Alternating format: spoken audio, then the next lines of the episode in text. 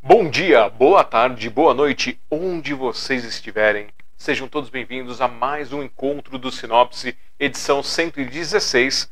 Hoje, 18 de agosto de 2022, recebendo mais uma arte, mais uma poesia, mais uma pessoa que estará compartilhando fragmentos de sua alma, fragmentos de sua história nesta noite aqui, nesse nosso podcast Bate-Papo e Biografia Digital.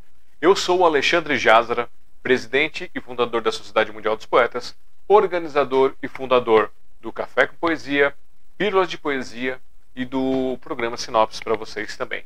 Quem quiser me conhecer um pouquinho mais, alexandrejazara.com.br, vocês vão lá, tem minhas poesias, tem música, tem link para o meu livro Para que serve uma árvore e vocês podem conhecer muito mais. Lembrando que agora a exposição é, fase 2 São Paulo vai acontecer no dia 22, o lança, dia 20 o lançamento, dia 22 fica lá, aberto ao público, lá na Biblioteca Delva Figueiredo, dos quadros que a Mora Alves transformou dessas poesias em belos, lindos quadros, onde todos estão convidados a ver. Mais tarde eu falo um pouquinho mais sobre isso de vocês. Mais tarde eu falo um pouquinho mais sobre isso para vocês. Baguncei tudo, eita nós! Quem quiser nos conhecer um pouco mais, smd, smdp.com.br Sociedade Mundial dos Poetas.com.br. Conhece os nossos links nas redes sociais. Se inscreva, comente, compartilhe, faça parte dessas redes, espalhe para que nós possamos semear cada vez mais o nosso hashtag Vírus do Amor. E também, é, se você gostar do nosso projeto, que já nos ajudar um pouco mais, vai ali em apoiar.smdp.com.br. Tem todas as formas de apoiar, é, desde as formas gratuitas até as formas com algum valor financeiro. E se você fizer financeiramente, você vai ser que nem a Zenaide, a Sueli Saad, o Dan Brito e o Davi, que nos ajudam ali pontualmente e ajudam a gente a fazer um fundo para o Café com Poesia, para a Cidade Mundial dos Poetas e os outros projetos também. Se você quiser se tornar um padrinho, vai lá em padrim.com barra Café com Poesia. Você, a partir de dois reais por mês, você já nos ajuda. E se você não tiver dinheiro, pode ser através das redes sociais, divulgando, indicando, fazendo crescer cada vez mais o nosso nome.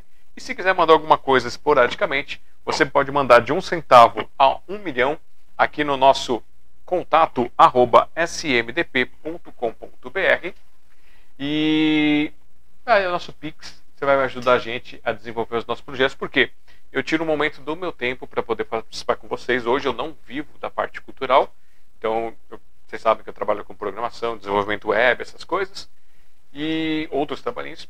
E aí eu tiro um momento para poder vir fazer essa loucura, esse amor para vocês, para a gente tentar juntos mudar um pouquinho esse nosso mundo. E quem quiser também pode participar com a gente nos ajudando, participando da nossa coletânea de coautores que nós fazemos para a Sociedade Mundial dos Poetas do Café com Poesia. Você vem participar com a gente e, vai, e você pode ver os, e-books daí do volume 6 no ebook.smtp.com.br, que é a versão digital. Quem participa com a gente recebe uma, uh, um exemplar pela participação no físico, né? E também tem disponível a versão digital. Mas falo mais tarde para vocês também. E sem mais enrolação, eu quero que vocês recebam com muito carinho, com muita alegria, mais esta arte que nos privilegia nesta noite. Com vocês, ela, Suceli.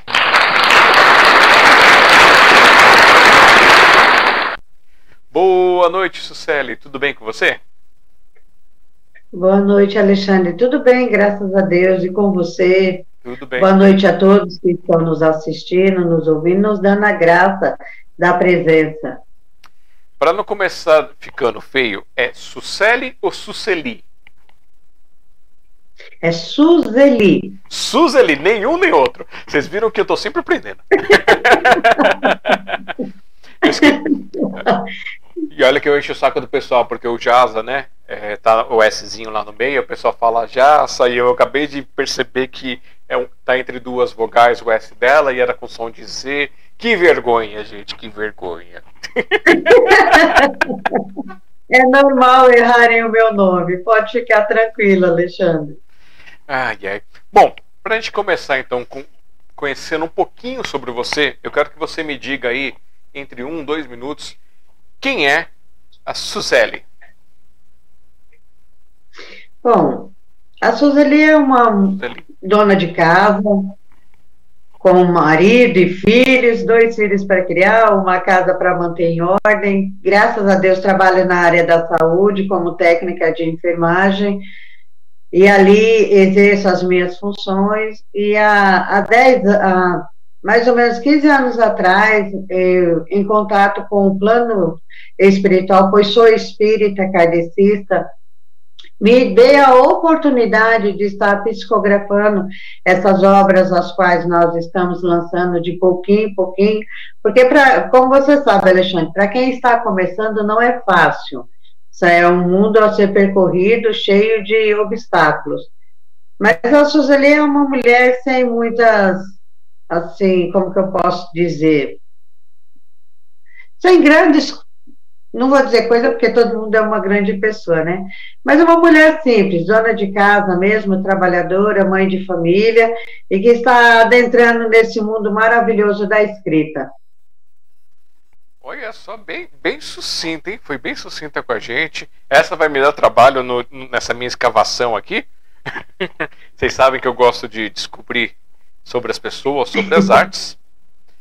Então, ela me mandou, eu pergunto, a gente sempre pergunta, né, quais são as artes da pessoa. Então, da arte da escrita, ela colocou obras psicografadas. Aí na biografia, ela trouxe para mim aqui também. Deixa eu só mudar meu papelzinho. A Suzeli trouxe aqui para a gente também. O, um pouquinho dela, né, que ela é uma profissional da área de saúde, técnica de enfermagem. É, ela frequenta a casa Mei Mei, é isso? Mei Mei e nós fica na Zona Leste, onde ela tem, uh, realiza todos os cursos da Federação Espírita. E também ela faz ela faz uma coisa que assim eu não não tinha escutado falar essa palavra ainda, que é psicofonia. Que psicografia eu já tinha já, já acho que a maioria de nós sabemos o que é, mas psicofonia fiquei curioso. E vamos explorar um pouquinho sobre esse mundo, sobre esse universo, entender um pouco mais aprender um pouco mais para que, a gente, para que possamos juntos criar respeito e desenvolvimento. Então, é, a pergunta mais básica seria: se coloca aqui uns 10 anos você começou a trabalhar com essa parte de psicografia, mas quando você começou a ter esse contato com essa parte literária, de, de trazer ao mundo esses textos?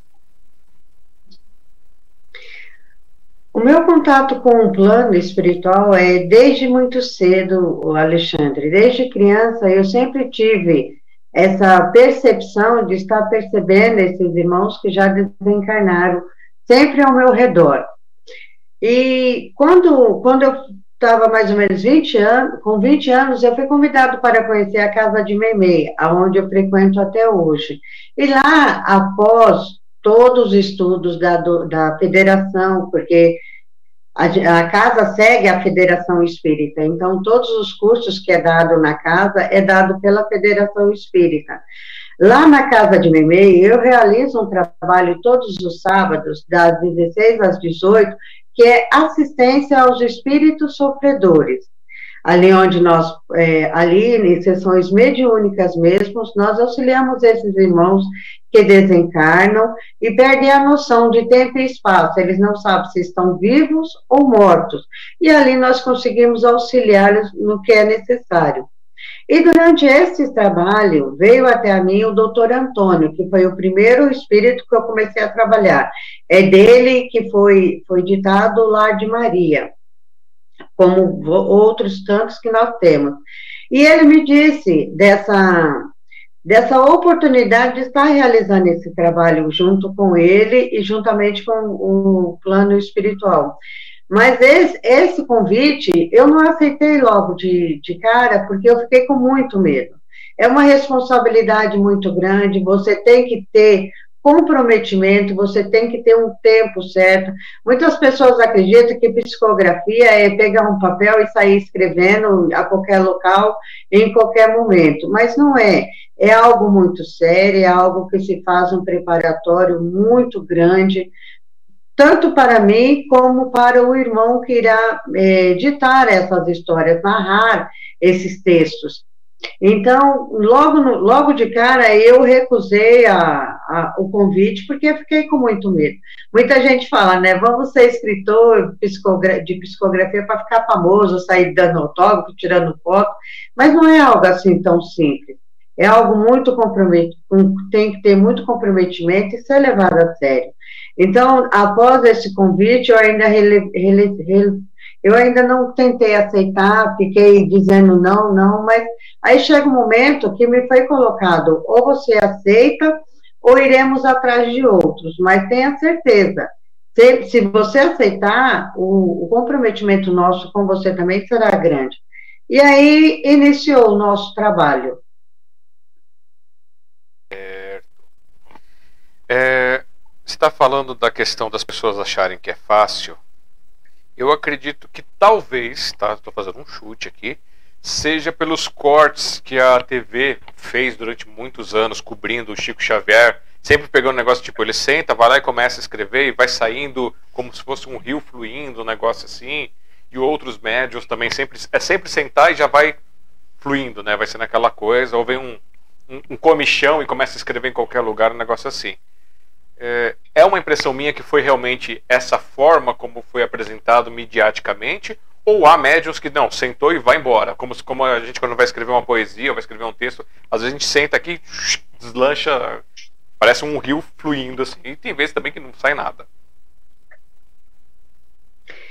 No início, Alexandre, é, é aquela coisa, quando você não tem controle e não sabe como o que está acontecendo com você, vem a, a intuição de sair escrevendo.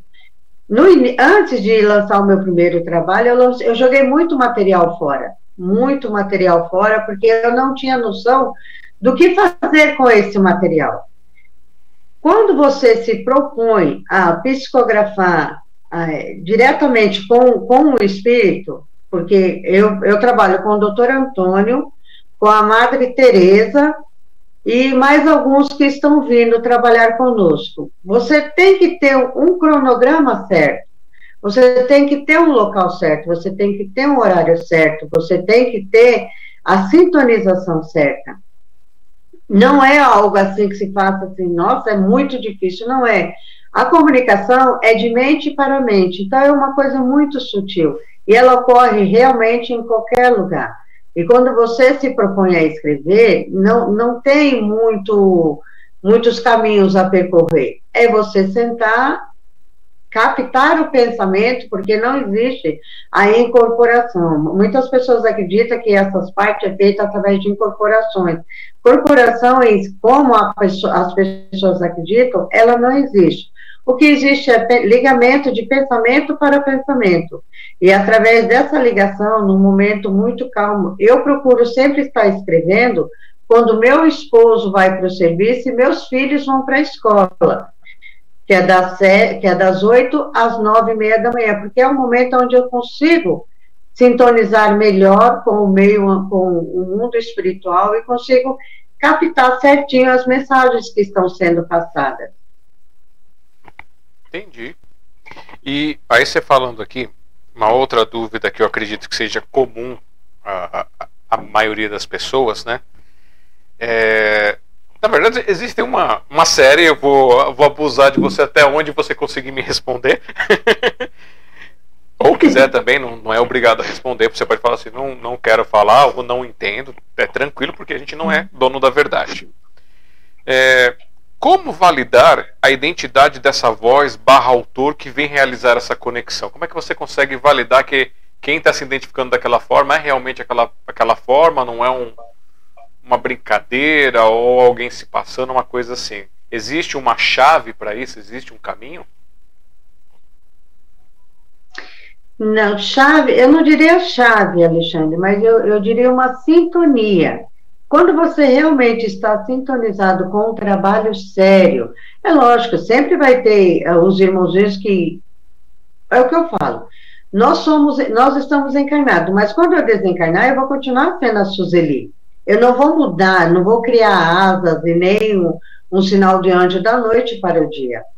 E existe irmãozinho, sim, que vem querendo brincar, mas o trabalho em si, quando ele é feito em uma conexão séria, porque quando a gente se propõe a fazer um trabalho mediúnico através da psicografia, o ambiente se é preparado. Comigo, pelo menos comigo, foi aconteceu assim: me fizeram o convite. A partir do momento que eu aceitei o convite, uma equipe responsável por este trabalho veio até o meu lar, preparou o meu lar para que não houvesse nenhuma influência durante os trabalhos que nós aqui realizamos então, como, como, como tem todos esses trabalhadores do plano espiritual, porque não é simplesmente o Antônio que vem aqui para, para fazermos os livros. Ele vem com, com o amigo espiritual dele, que é o Luiz, e atrás deles dois tem uma equipe que é feita todo um trabalho. Eu não sei se você chegou a assistir o Nosso Lar. Sim. Então, André Luiz, quando ele vai, que ele, ele escreve todo o material da, da, da vida dele, o que ele está passando, o que ele está aprendendo naquele momento, e aquele material simplesmente não vai direto para o médium.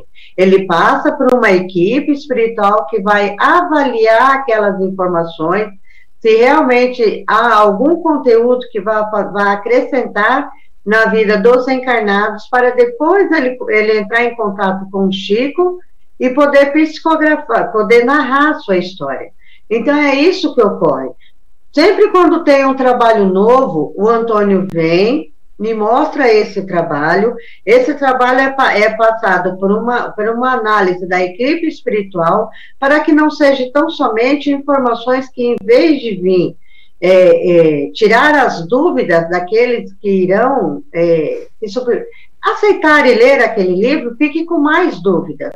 É algo sério, não é brincadeira. Muitas vezes as pessoas pensam que nem a. Eu não sei se você conhece o jogo da caneta, das cadeiras, Sim. das mesas. Isso não se faz mais necessário. Se fazia necessário quando o plano espiritual maior, o plano espiritual queria tão somente chamar a atenção dos encarnados para a sua existência. Mas a partir do momento que já ficou muito bem claro através dos livros de Chico Xavier, e de Divaldo também, que realiza um trabalho maravilhoso. Agora, se faz necessário trazer informações sérias, informações que não irão deixar ninguém com tantas dúvidas, mas sim tentar solucionar algumas dúvidas que ainda são persistentes na mente do ser humano. Entendi. Bem, bem bacana. Aproveitar, dar boa noite aqui para o Robson de Jesus, que está sempre com a gente. Boa noite, Robson, obrigado. E ele colocou aqui uma, uma correção, talvez pela forma como eu disse, que na biblioteconomia o autor dos livros psicografados são os espíritos e não o médium. Então é bom deixar frisado para a gente não, não ter essa bagunça que, como eu falei, sou leigo, conheço algumas coisas, eu posso misturar algumas palavras e vocês estão aqui para ajudar a gente a dar essa polidinha, esses ajustes. É isso mesmo? Então é, é é, o, vocês são só os intermediários, porque o autor mesmo é, é, ele vai assinar e vocês e vai, vai, dizer quem que foi o, a, não seria a fonte, mas seria o meio para que isso acontecesse. É isso? É isso mesmo, Alexandre. O médico que está ali psicografando, ele apenas está passando para o mundo carnal as informações que estão vindo do mundo espiritual. Não é mérito nenhum do médium escrever um livro psicografado, porque as histórias não são dele. A, a, a, as, as histórias contidas nos livros não, não vieram das nossas cabeças. É, todo livro psicografado, ele é um livro ditado de informações espirituais que, através da mediunidade e da psicografia, são repassadas para o mundo carnal. Certo. Deixa eu fazer uma, uma outra pergunta, assim. É, na época de Chico Xavier, tudo assim, era, não tinha esse negócio da tecnologia, do computador, tal, de você pegar digital, você gravar com a voz, fazer essa narração e, e isso transcrever em texto, essas coisas. Nos dias atuais, que a gente tem toda essa parte tecnológica, é, há essa interação também de, de o médium pegar e sentar na frente do, do computador e começar a fazer a digitação, ou de repente ele fazer uma narração para que aquilo seja transcrito, ou é, o meio é exclusivamente através do, do, do papel e caneta, do lápis de papel? No início, Alexandre, eu tenho muita dificuldade com digitação. Eu é. sou péssima para digitar. Digito com dois dedos. Então, no início, eu escrevia, escrevia papel e caneta, e, mas aí ficou um trabalho muito demorado e cansativo. O, é, tanto eu como o Antônio entramos em, em, em comum acordo, porque eu escrevi a mesma obra duas vezes. Eu escrevia ela no caderno e depois eu passava para o computador.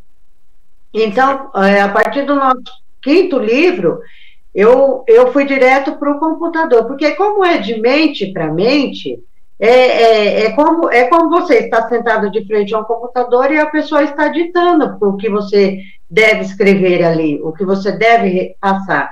Então, no início eu escrevi assim, no caderno, porque eu me sentia mais segura. Mas é, eu perdi muito tempo com isso. Eu estava escrevendo duas obras, uma obra duas vezes. Mas é, é muito fácil você sentar em frente a um computador, porque no, é, às vezes as pessoas falam assim: eu, eu sou uma médium consciente.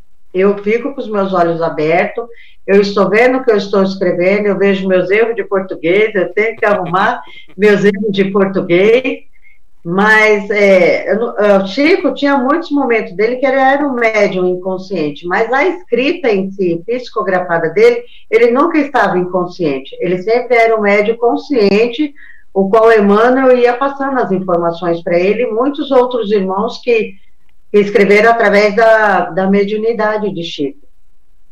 Muito bem. Tô gostando, tá aprendendo coisas novas. o, a Virgínia Mascarenhas está dando boa noite e escreveu: É um grande compromisso entre a espiritualidade e o médium que irá executar o trabalho de psicografia. Então, boa noite, Virgínia. E o Robson, ele colocou aqui daquela citação que ele falou do entre o, o, o ser o, o, autor, seu, seu espírito e não o médium, ele colocou aqui de Valdo Franco, talvez seja de onde tirou a citação, não entendi exatamente. E ele escreveu também. Ele, na verdade, ele perguntou, então eu vou para a pergunta dele que já ajuda a gente a desenvolver um pouquinho mais. É, gostaria de saber da Suzeli Lima o que ela pensa dos livros de romances espíritas.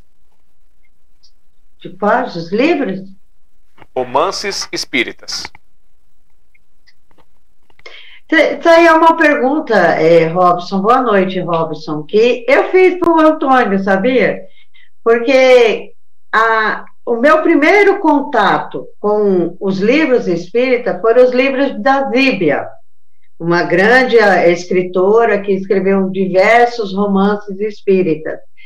E eu perguntei para ele se nós íamos chegar a escrever algum romance. Como mulher, eu acho que é, essa é a mais parte.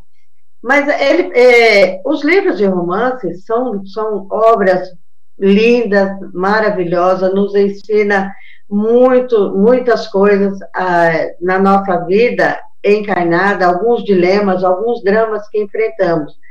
Mas a espiritualidade é maior, ela coloca como? Nós já passamos o momento do, dos romances, nós já passamos o momento de, de, de, desses, desses compromissos, dessas confusões entre duas pessoas que ali estão envolvidas, dentro de um sentimento, agrupando toda uma família em volta. É chegado o momento de passar informações sobre o mundo espiritual, sobre a sua essência, sobre a sua origem. Muitas vezes nós acreditamos que o mundo espiritual é algo fascinante, é algo que fica através do, dos sonhos da gente. Mas o mundo espiritual, ele é igual ao mundo carnal. Temos nossos aprendizados, temos as nossas lutas, temos os nossos conhecimentos a serem adquiridos. Antônio descreve muito o mundo espiritual como uma faculdade, onde você vai estar ali para aprender, para aprender a assimilar melhor tudo aquilo que ainda falta, você está registrando, corrigindo, transformando e trabalhando dentro de você. E o retorno para o plano carnal é onde você vai pôr em prática. É como se estivéssemos numa faculdade recebendo, recebemos o diploma e vamos procurar trabalhar na área onde estudamos. Então, o, o romance espiritual, ele é, sim, uma obra espiritual muito bonita, foi através dela que eu iniciei a minha leitura no, no, na literatura espírita. No meu início, ela se fez muito importante, sim.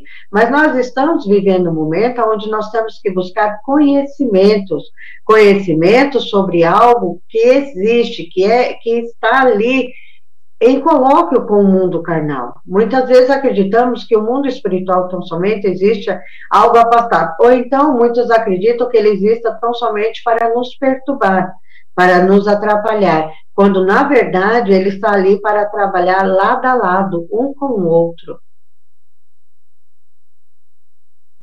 É...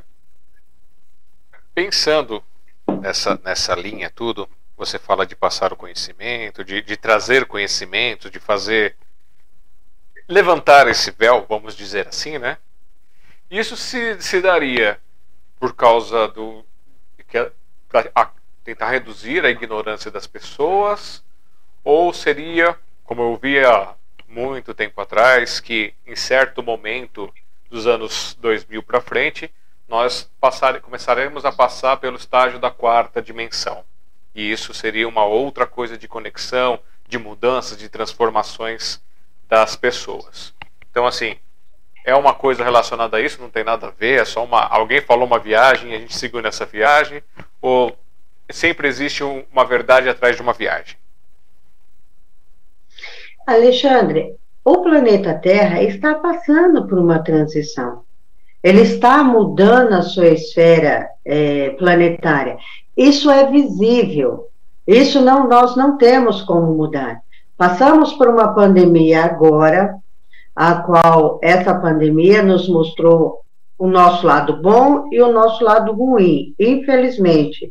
E se pararmos para observar, por mais que, o, que as pessoas digam que não teve essa, essa transferência, essa diferença, ela teve sim. Se você observar, o vírus não foi tão mortal para as crianças.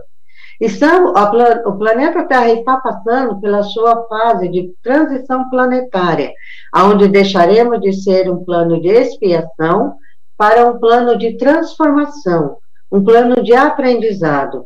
Muitos espíritos que para cá estão retornando estão sendo preparados para essa nova fase planetária.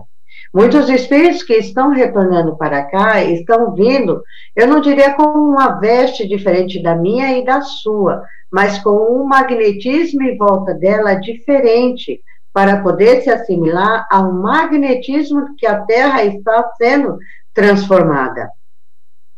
Muitas coisas que se dizem, às vezes a gente fala assim, nossa, fulano viajou na maionese dessa vez são visões do plano espiritual, informações que estão vendo, mas que, por nós ainda querermos estarmos tão somente em nosso comodismo, no nosso cantinho de que tudo vai ficar bem, tudo vai ser normal, tudo vai ser modificado tão somente após a nossa morte, ainda não desejamos abrir os olhos.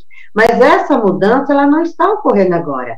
Essa mudança se iniciou com a vinda de Jesus e Maria para o planeta Terra, pois que eles foram os primeiros porta-vozes dessa mudança.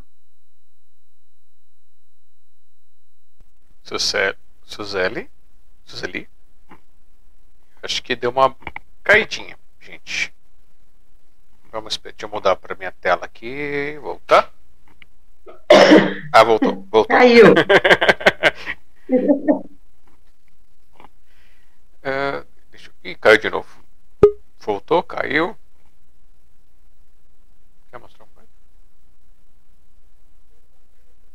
Não, caiu. Tô esperando ela voltar.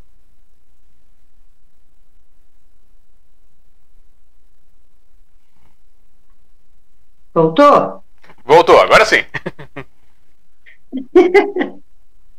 Ai, meu Deus, caiu de novo. Caiu não? Caiu? Ah. é que travou, você ficou travado.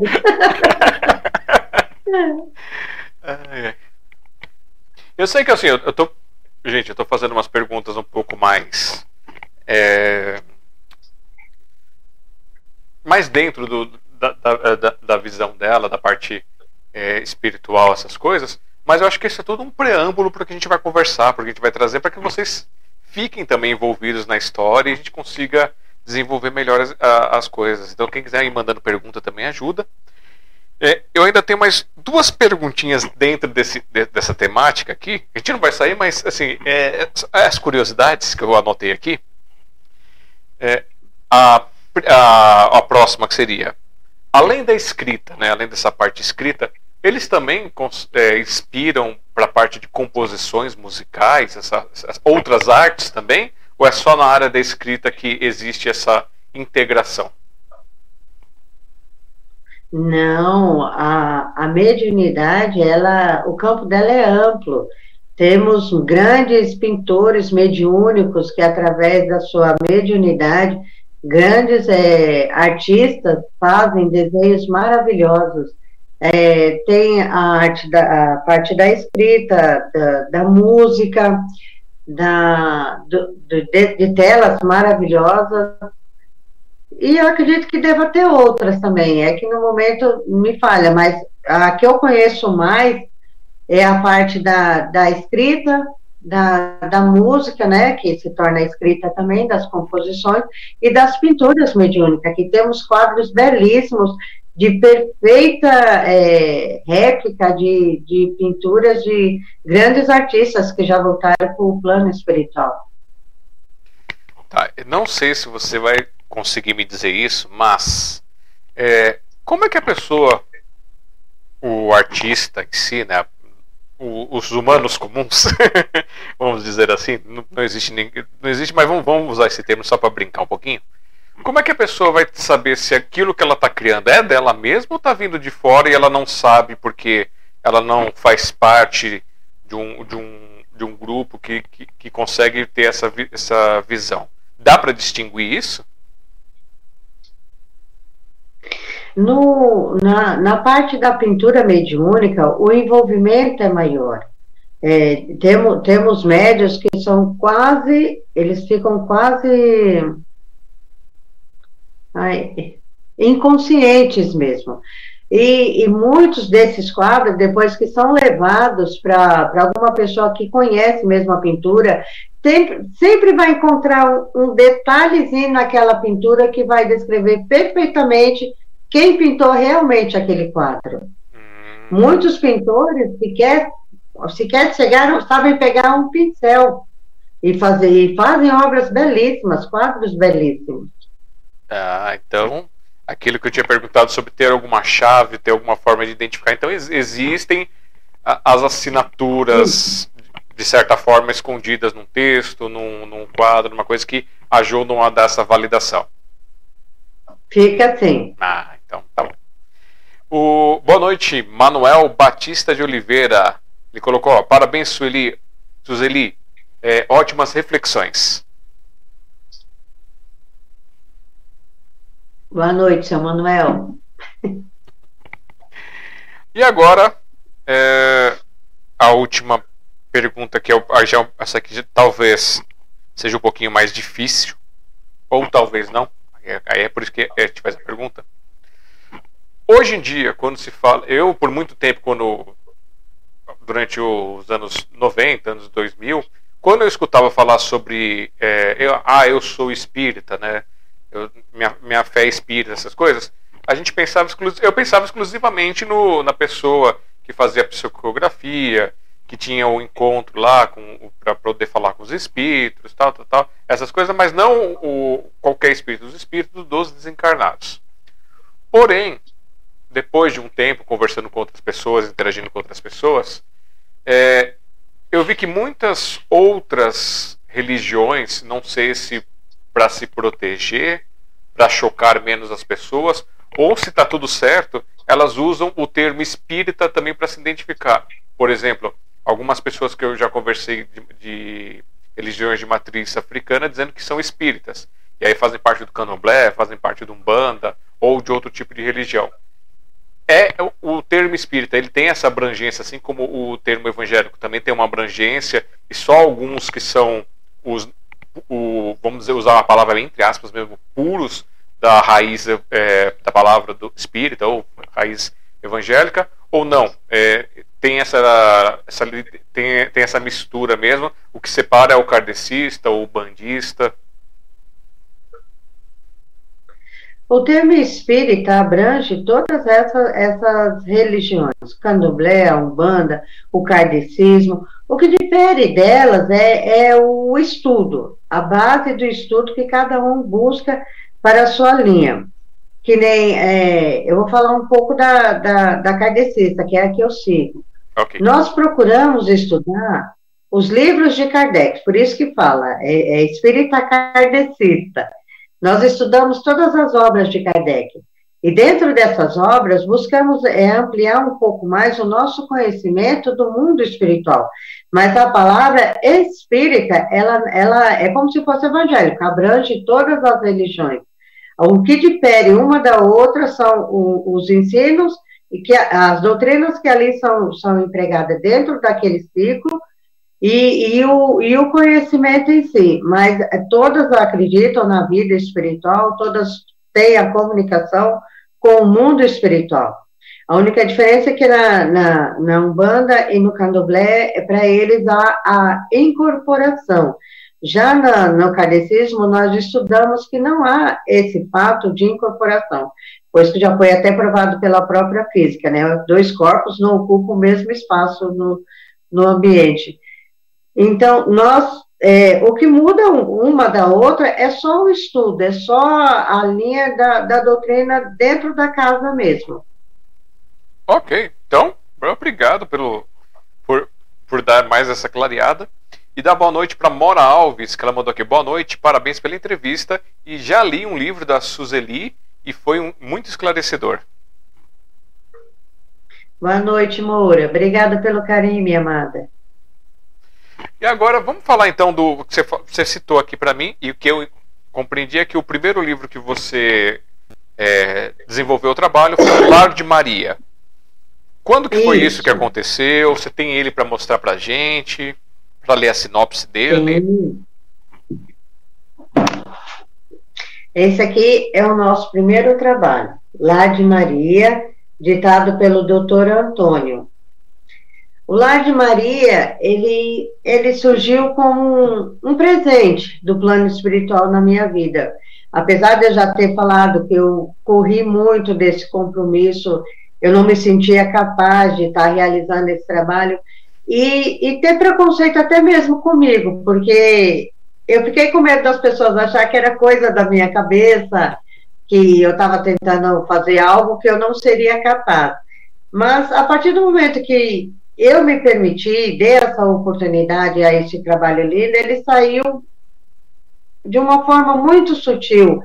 E, e, aquela, e, e, até a minha mãe brinca comigo, ela fala, Fia, eu li o seu livro e realmente não foi você que escreveu, você é inteligente, mas não tanto. e, ele surgiu já tem uns 10 anos que nós escrevemos ele, mas lançar mesmo, eu consegui o apoio da editora dos Frades, que foi a única que acreditou e falou, vamos junto nessa batalha. E há 10 anos ele foi, ele, não, há 10 não, há 5 anos ele foi lançado e foi o nosso primeiro trabalho. E eu acredito que por ser o primeiro trabalho, é como o primeiro filho, você tem as emoções que não tem como descrever. É um trabalho muito bonito que fala sobre uma casa de socorro em um plano muito, muito de, de energia muito baixa, aonde tão somente a energia de Nossa Mãe Santíssima teve as condições necessárias de criar esse pronto-socorro e ali poder socorrer esses irmãos que estavam perdidos nesse vale de sofrimento, de, de ignorância e arrogância sobre eles mesmos, e ali, diante desse amor que é ofertado, que amor de mãe não existe igual, eles se tornam verdadeiros trabalhadores da própria, do próprio lar de Maria. Certinho. E onde as pessoas podem adquirir? Mostra a capa porque eu já esqueci. Para comprar o livro? É, mostra a capa que eu não lembro mais como é que é a capa e fala onde que as pessoas podem adquirir. Olha, nesse esse trabalho, ele nos retrata um, um digamos que relatos de irmãos que se perderam dentro da sua ignorância, dentro da sua arrogância, porque infelizmente ainda é, são três chagas que trazemos abertas dentro de nós: a vaidade, a arrogância e a ignorância. E esse livro traz histórias belíssimas de trabalhadores do nosso do Lar de Maria que se renderam a esse amor e conseguiram fazer essa transformação conseguiram se enxergar não como eles queriam se enxergar, mas como seres doentes. Às vezes a gente olha para o irmão arrogante, ganancioso, e a gente não percebe que esse irmão é um irmão doente. Mas a ajuda só chega até nós quando nós conseguimos nos ver realmente quem somos, conseguimos desejar realmente uma mudança. Muitos acreditam que Jesus veio para nos mudar, para lavar os nossos pecados, mas Jesus simplesmente veio nos ensinar o caminho. Ele simplesmente veio nos ensinar o que devemos fazer, como devemos fazer e o que temos que fazer. É a mudança. No, no, na nossa doutrina, nós falamos muito da reforma íntima. A reforma íntima, ela não é feita como fazemos, nem nós mulheres gostamos de pintar o cabelo, fazer uma maquiagem, mudar um pouco a nossa aparência. Ela é aquela, aquele encontro de você com você mesmo aquele encontro de você verificar dentro de você aquilo que você não quer ver, aquilo que você acha que já foi apagado. E os, e os irmãos que são socorridos no lar de Maria são esses irmãos que têm o seu encontro consigo mesmo. São esses irmãos que conseguem perceber não aquilo que eles querem ver, mas aquilo que, nos, que lhes trazem dor, sofrimento, porque é a partir daí que começamos a despertar e querer realmente trabalhar o nosso mundo interior. E esses nossos trabalhos, eles estão sendo vendidos pela Amazon, pelas lojas americanas, pela, acho que Magazine Luiza, livraria, tem uma livraria em Guarulhos que eu esqueci o nome dela agora. Mas se entrar no site da editora, da editora dos Frades, Lá tem todas as listas e os locais onde pode ser comprado estes livros.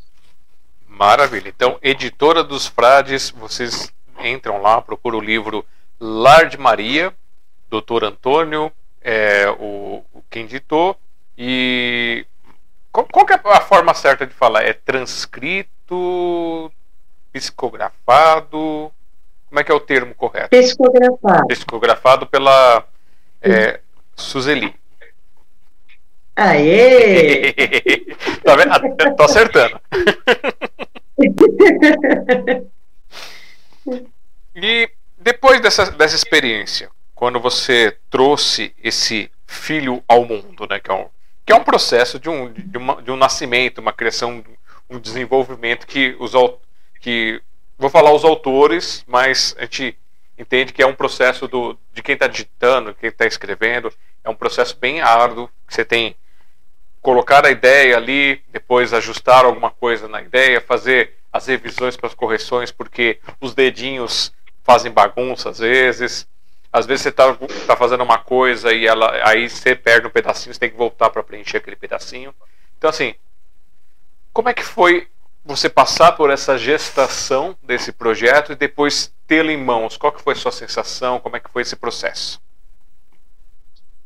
Nossa, Alexandre, é, quando eu consegui entrar em contato com o Luiz, da Editora dos Frades, eu já, eu já havia desistido de lançar essas obras, para falar a verdade, porque quando eu entrei em contato com o Luiz, eu já tinha sete livros já escritos e prontos, mas eu vivia mandando para editoras, é, falando sobre os livros, mas nunca tinha obtido uma boa resposta. Já com o Luiz, eu, eu mandei um e-mail para ele no dia, e no outro dia ele me ligou. E nós entramos em contato, conseguimos fazer o, o trabalho, enfim, surgir, a obra, enfim, chegar nas livrarias. E foi uma emoção muito grande, foi uma, uma experiência única, eu acredito que única mesmo na minha vida. E tanto eu como o Antônio, nós vibramos muito, porque é assim, do mundo espiritual não tem como entrar no mundo carnal. Ele, ele dá, ele, ele dita os livros dele, ele dita as obras dele, mas ele não tem como me ajudar financeiramente. Uhum. Isso aí é uma coisa que faz parte do mundo material. E quando nós encontramos esse, essa editora que confiou no nosso trabalho e que resolveu nos apoiar, foi uma emoção muito grande.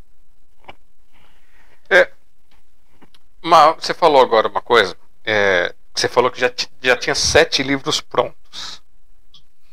E, e eu, e eu tô com os Sim, meus, meus parados que eu tenho que fazer, gente. Meu Deus. é, como, é que, como é que é isso? Já é... entra em contato com o. Não, mas o problema é que tá, as histórias estão paradas, elas estão começadas.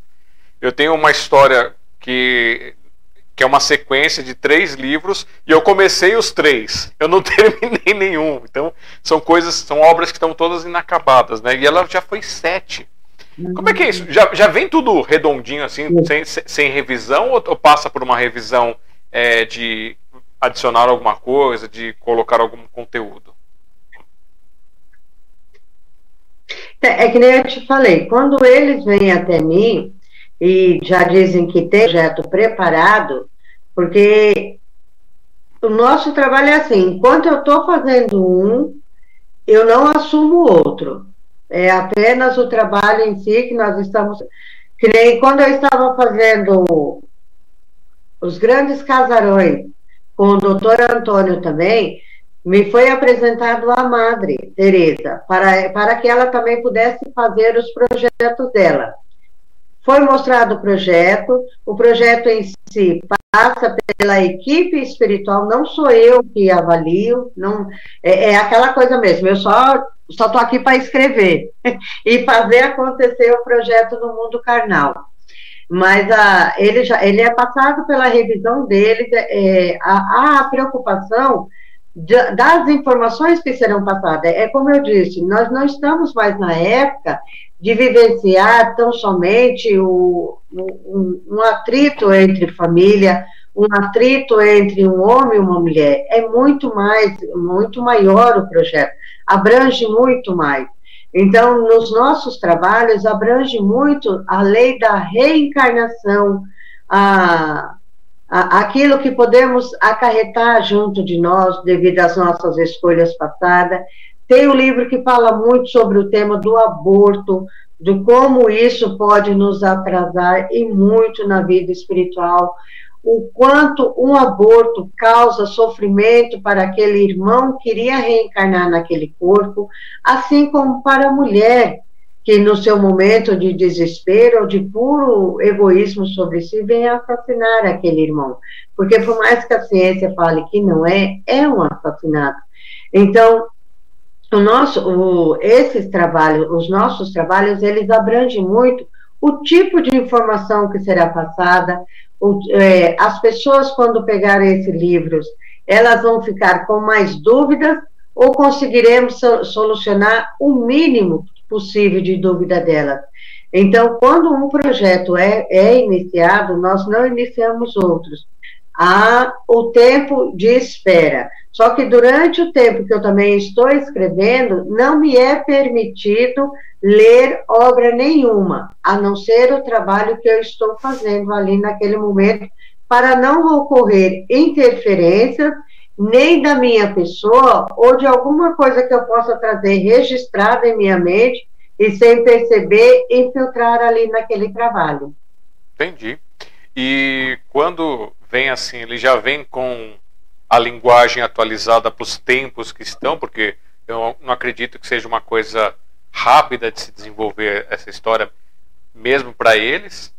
E quando elas vêm, elas já vêm com as palavras é, como o pessoal fala, atualizadas para o tempo atual, ou elas às vezes elas vêm com palavras mais é, rebruscadas e aí o, você tem que tem, acaba trabalhando nessa parte de traduzir para os tempos modernos ou não tem isso? Tipo, ela já vem certinha, vem para o momento que é para vir. Não, as narrativas são, são trazidas no momento atual, porque se faz o necessário. É que nem eu falei para você, o passado, ele é algo que muitas vezes pode nos levar novamente ao erro.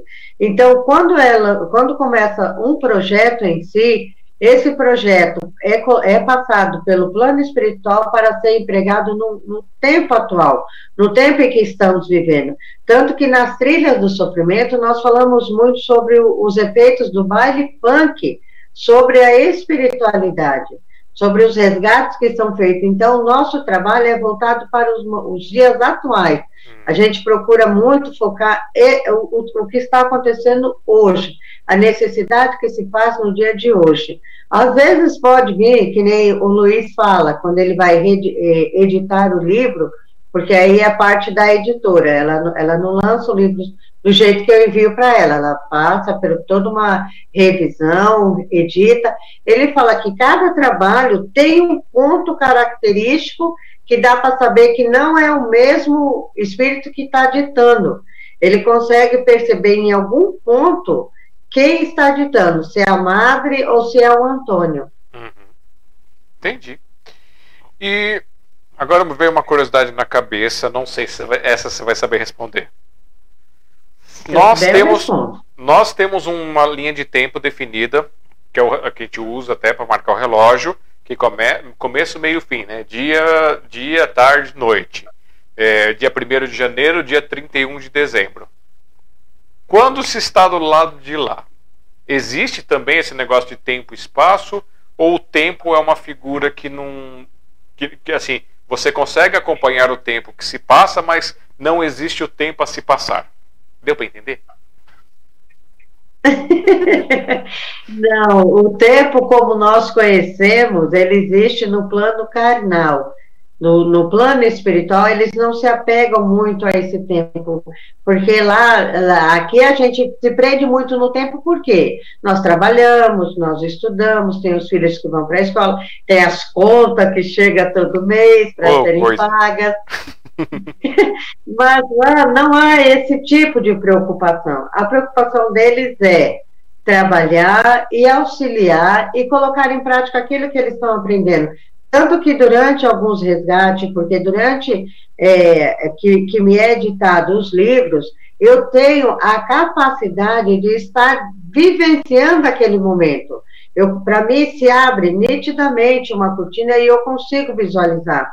Então, muitos irmãos que ali estão auxiliados, eles não têm noção nenhuma de quanto tempo eles estão ali, de como eles chegaram ali, de como eles saíram dali, porque após um resgate, Todos nós, quando desencarnamos, passamos por um momento de perturbação espiritual, porque perdemos a, a conexão do, do, que é, do que é a vida carnal e do que é a vida espiritual. Se faz necessário isso. E todos nós somos levados para um, para um pronto-socorro espiritual, aonde você vai ser auxiliado. E muitos ali não têm noção de tempo e espaço. E quando se questiona isso, eles, eles falam, é, os irmãos que estão ali auxiliando, deixa bem claro, ali não há necessidade desse tempo, desse espaço.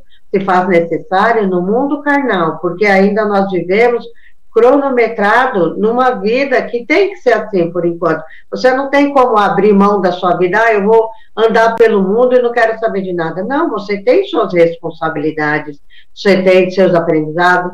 Eu, como mãe, tenho minhas responsabilidades com os meus filhos, tenho minha responsabilidade com a minha casa. Não, simplesmente eu não posso abandonar tudo. Uhum. Aí, agora você falou uma outra coisa também. Você, como mãe. Vou, vou, vou, fazer minhas linhas de raciocínio e você me corrige no que precisar, tá bom? Segundo tudo que eu já li, que eu já vi, que já me explicaram, e que eu já capturei, né? Captei no ar. É, ninguém realmente é aquela pessoa da pessoa que está ali. Então, é, você é temporariamente mãe daquelas, daqueles seres que estão ali. Isso desvalida o amor e aquele sentimento e aquela preocupação de mãe? Isso reduz ou não? Esse tipo de amor ele sobressai a, a, aquela coisa. O amor, Alexandre, é um aprendizado. E é como nós falamos no início. O que você aprendeu, o conhecimento que você adquiriu, ele não será tirado seu. É seu uma, uma família, Vamos, vamos tentar. Deixa, se eu não conseguir explicar, você me desculpe. Sem problemas. E uma união de, de família entre a esposa, o esposo e os filhos. Nessa união, sempre nos é dado uma nova oportunidade pelo, pelos engenheiros espirituais para que você possa estar ou se redimindo, ou aprendendo a perdoar, ou aprendendo a aceitar aquela pessoa que está ao seu lado. Quando criamos um laço afetivo de amor, o laço de amor, ele é algo que ele não se rompe. Ele é algo que vai nos acompanhar. Retornarmos para o plano carnal, esse sentimento irá conosco. Mas no nosso despertar no mundo espiritual, poderemos dar, é, é, entender que aquele filho que foi seu filho não é seu filho mas o sentimento que você tem por ele é o mesmo. A partir do momento que aprende a amar alguém verdadeiramente, não esse amor que nós ainda conhecemos aqui, que é o amor de posse. É tanto que nós usamos, é meu filho, meu marido, minha casa, meu, meu. Quando aprendemos a amar o amor verdadeiro, universal, que é o amor que Jesus nos ensinou, juntamente com a sua mãe, essas pessoas serão que você eternamente. Mas isso não quer dizer que você irá reencarnar sempre ao lado daquela pessoa. Você pode reencarnar ao lado de milhares de pessoas e a perder, a aprender a amar essas pessoas.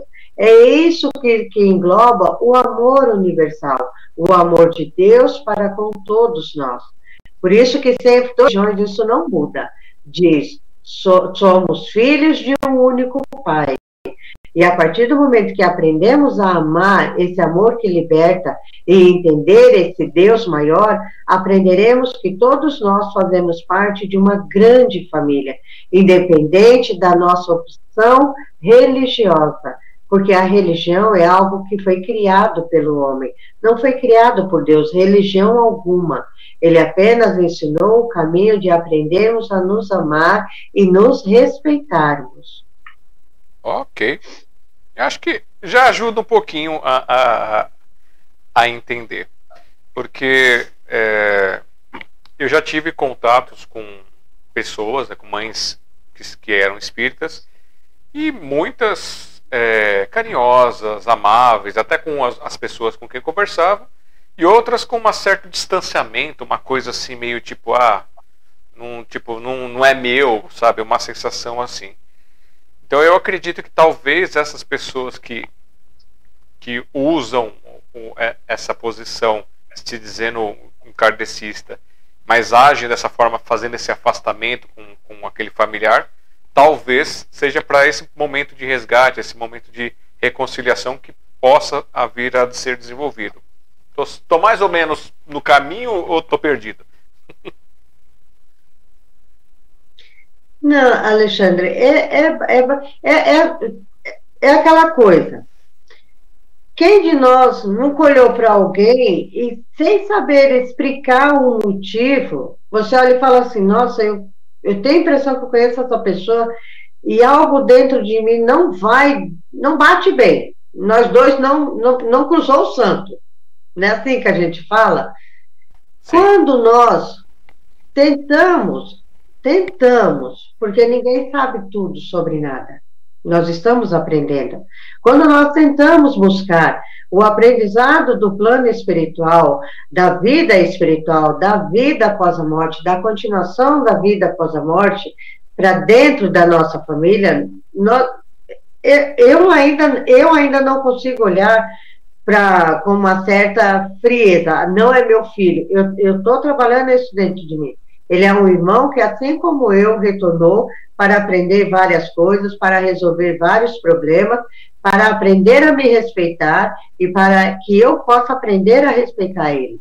Mas ainda, o laço de mãe, para mim, ainda é muito forte. Eu trabalho muito com isso. Tem pessoas que conseguem olhar para aquele irmão que está do lado dela e perceber a, não, não a sua, a sua extensão, mas a sua continuação.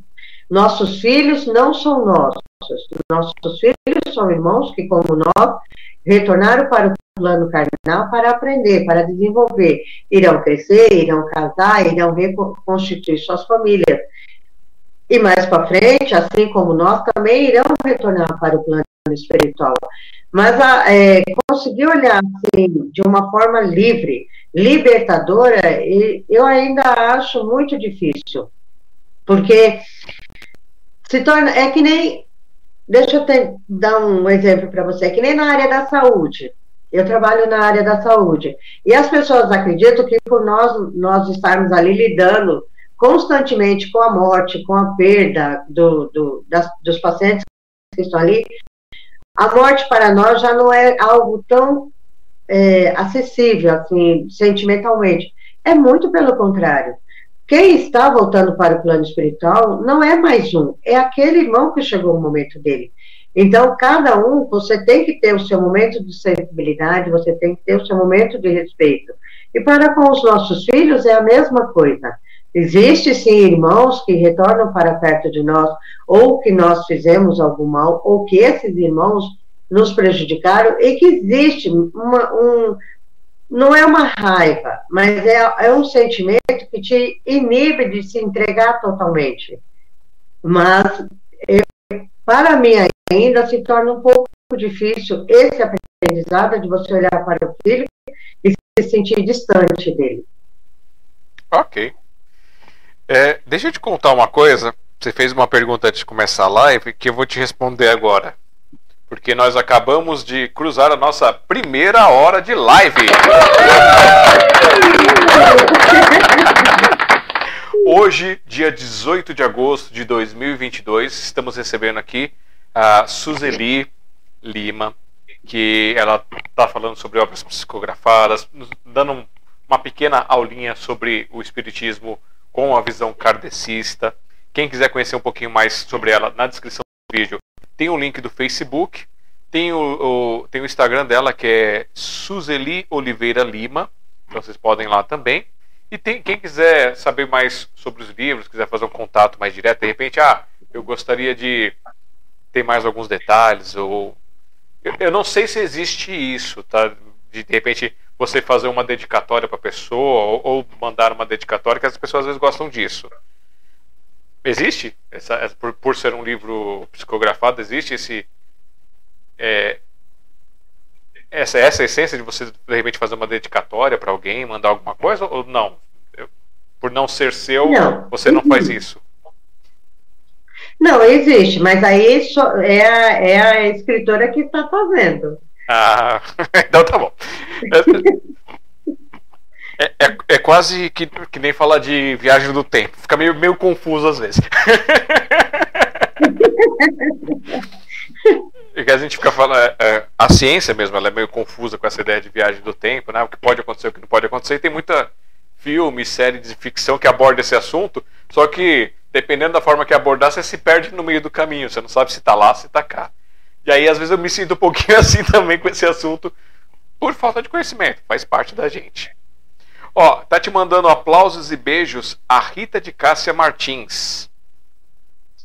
Oh, Rita, beijo para você, minha amada. Deus te abençoe. Ó, então eu tava falando, o e-mail dela é suzelilima95.gmail.com. Vocês podem entrar em contato para saber do livro Lar de Maria. Mas qual foi o segundo livro? Vamos falar do segundo livro agora? Você falou que foram sete livros. Desses sete, já lançou os sete, todos os sete ou quantos você já lançou? Não, infelizmente não. Para falar a verdade, Alexandre, escrito, pronto, no forni, esperando para ser editado, nós temos 12 livros. Mas ah, agora que nós vamos conseguir lançar o nosso quarto livro, que é porque, como eu te falei, o plano espiritual não dá dinheiro, ele não, não vai me dizer onde tem um, um pote, uma mina de ouro. Então, está sendo devagarzinho, está sendo conforme está tá, tá indo. O nosso segundo trabalho, deixa eu pegar ele para te mostrar. Seria esse aqui, ó. Nas Trilhas do Sofrimento.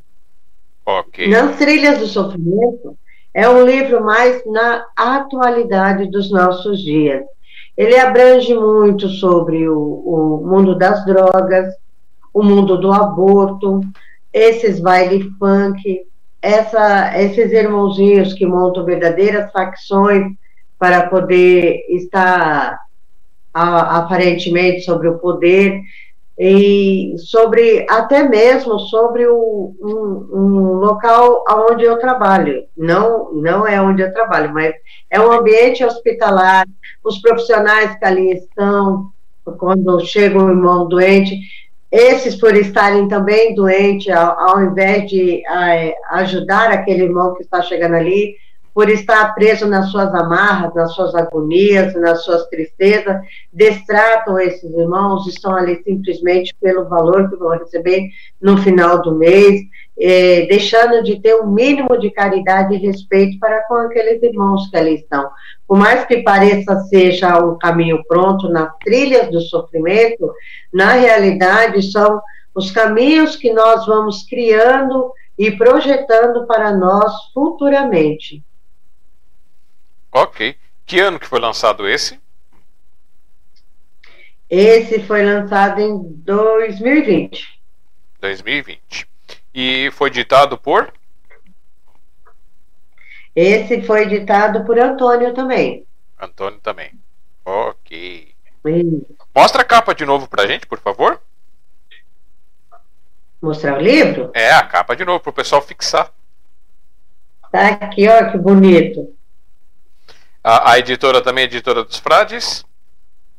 Sim, todos os meus trabalhos estão sendo pela editora dos Frades, que é como eu te falei, foi a única que confiou e deu uma oportunidade para nós. Então, eu falo para o Luiz, enquanto eles não, não cortarem um contrato, a gente continua. Muito bom. é, ok, então acho que eu fiz essa pergunta, você falou um pouquinho desse daí. E o que você está trazendo é de conhecimento. Mas você já escreveu alguma coisa assim, mais em formato de prosa, em formato de poesia ou não? Você, por enquanto, o que você tem desenvolvido são só mais esses aspas educativos. Não, nós temos um, um livro assim, que chama Gotas de Orvalho. São, são pequeninos poemas é, psicografados ditados por vários, várias crianças, mas esse ainda não, não, não foi editado. Ah, legal. E, e nesse, nessa arte sua de você estar tá escrevendo esses livros, trazendo essas histórias, algo da própria Suzeli já tem aí também? Tá vindo por aí, tá escondido nas gavetas? Um livro meu? É um livro, poesia, verso, pensamento, coisas inspiradas em todo, todo esse caminhar. Tem, é, tem, eu tenho um projeto, sim, de escrever relatando sobre todas as minhas experiências na, no mundo da escrita. Mas esse é um projeto que vai ter que ficar por um bom tempo é, arquivado, porque é, nós temos vários projetos para serem trabalhados, para serem escritos, é, para serem ditados. Então, o meu em si vai ter que esperar um pouquinho. Mas não vai esperar para outra vida, né? Não, aí eu vou precisar de um médio.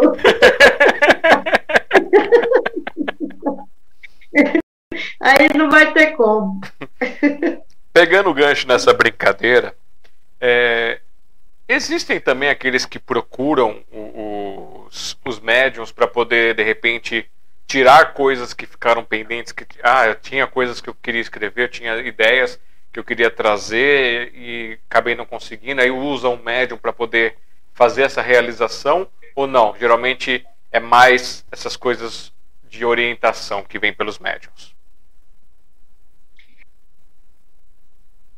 Ah, sempre tem aqueles que procuram é, médium, a, a, querendo uma comunicação de alguém que já partiu há muito tempo, de, um, de uma saber se a pessoa está bem, saber se a pessoa está é, tá precisando de alguma coisa, ou até mesmo dar algum tipo de informação. Mas isso é muito difícil, Alexandre, porque é, é um comprometimento muito sério. É, tirando o Chico, Edivaldo, eu tenho muito medo desses médios que dizem que adivinham ou que psicografam cartas assim de alguém que terminou de desencarnar. É, é, eu acredito que a mediunidade é algo muito sério, é algo para ser pensado, trabalhado e não ser levado na brincadeira. Quando logo no início muita gente me procurou pedindo para estar tá escrevendo carta, para estar tá entrando em contato, ou até mesmo dar o número da loteria. Eu falei assim, poxa, se eu soubesse o número da loteria, eu mesmo jogaria, não daria para ninguém. Mas tudo bem. Então, tem gente que confunde muito. As pessoas a, a espiritualidade acreditando que ela está ali tão somente para brincadeira. E a espiritualidade é algo muito sério, é algo que você tem que ter responsabilidade naquilo que você está fazendo. É que nem às vezes tem, tem até irmãozinhos que tem e dá uma, uma comunicação de um fato que vai magoar e que, vai, que não vai acrescentar em nada na vida daquele irmão para quem ele está mandando a mensagem. Então, às vezes, é melhor você se calar e, e, e, pensar antes de fazer do que simplesmente sair falando pelos cotovelos só para chamar a atenção e, se, e ser considerado grande ou a grande média. Sim, mas é, eu acho que de repente não fui muito claro. Eu estou falando de quem está do lado de lá querer vir trazer alguma obra que começou e não terminou para poder concluir, coisas mais triviais, um livro, uma composição, uma coisa que não sem orientação, essas coisas.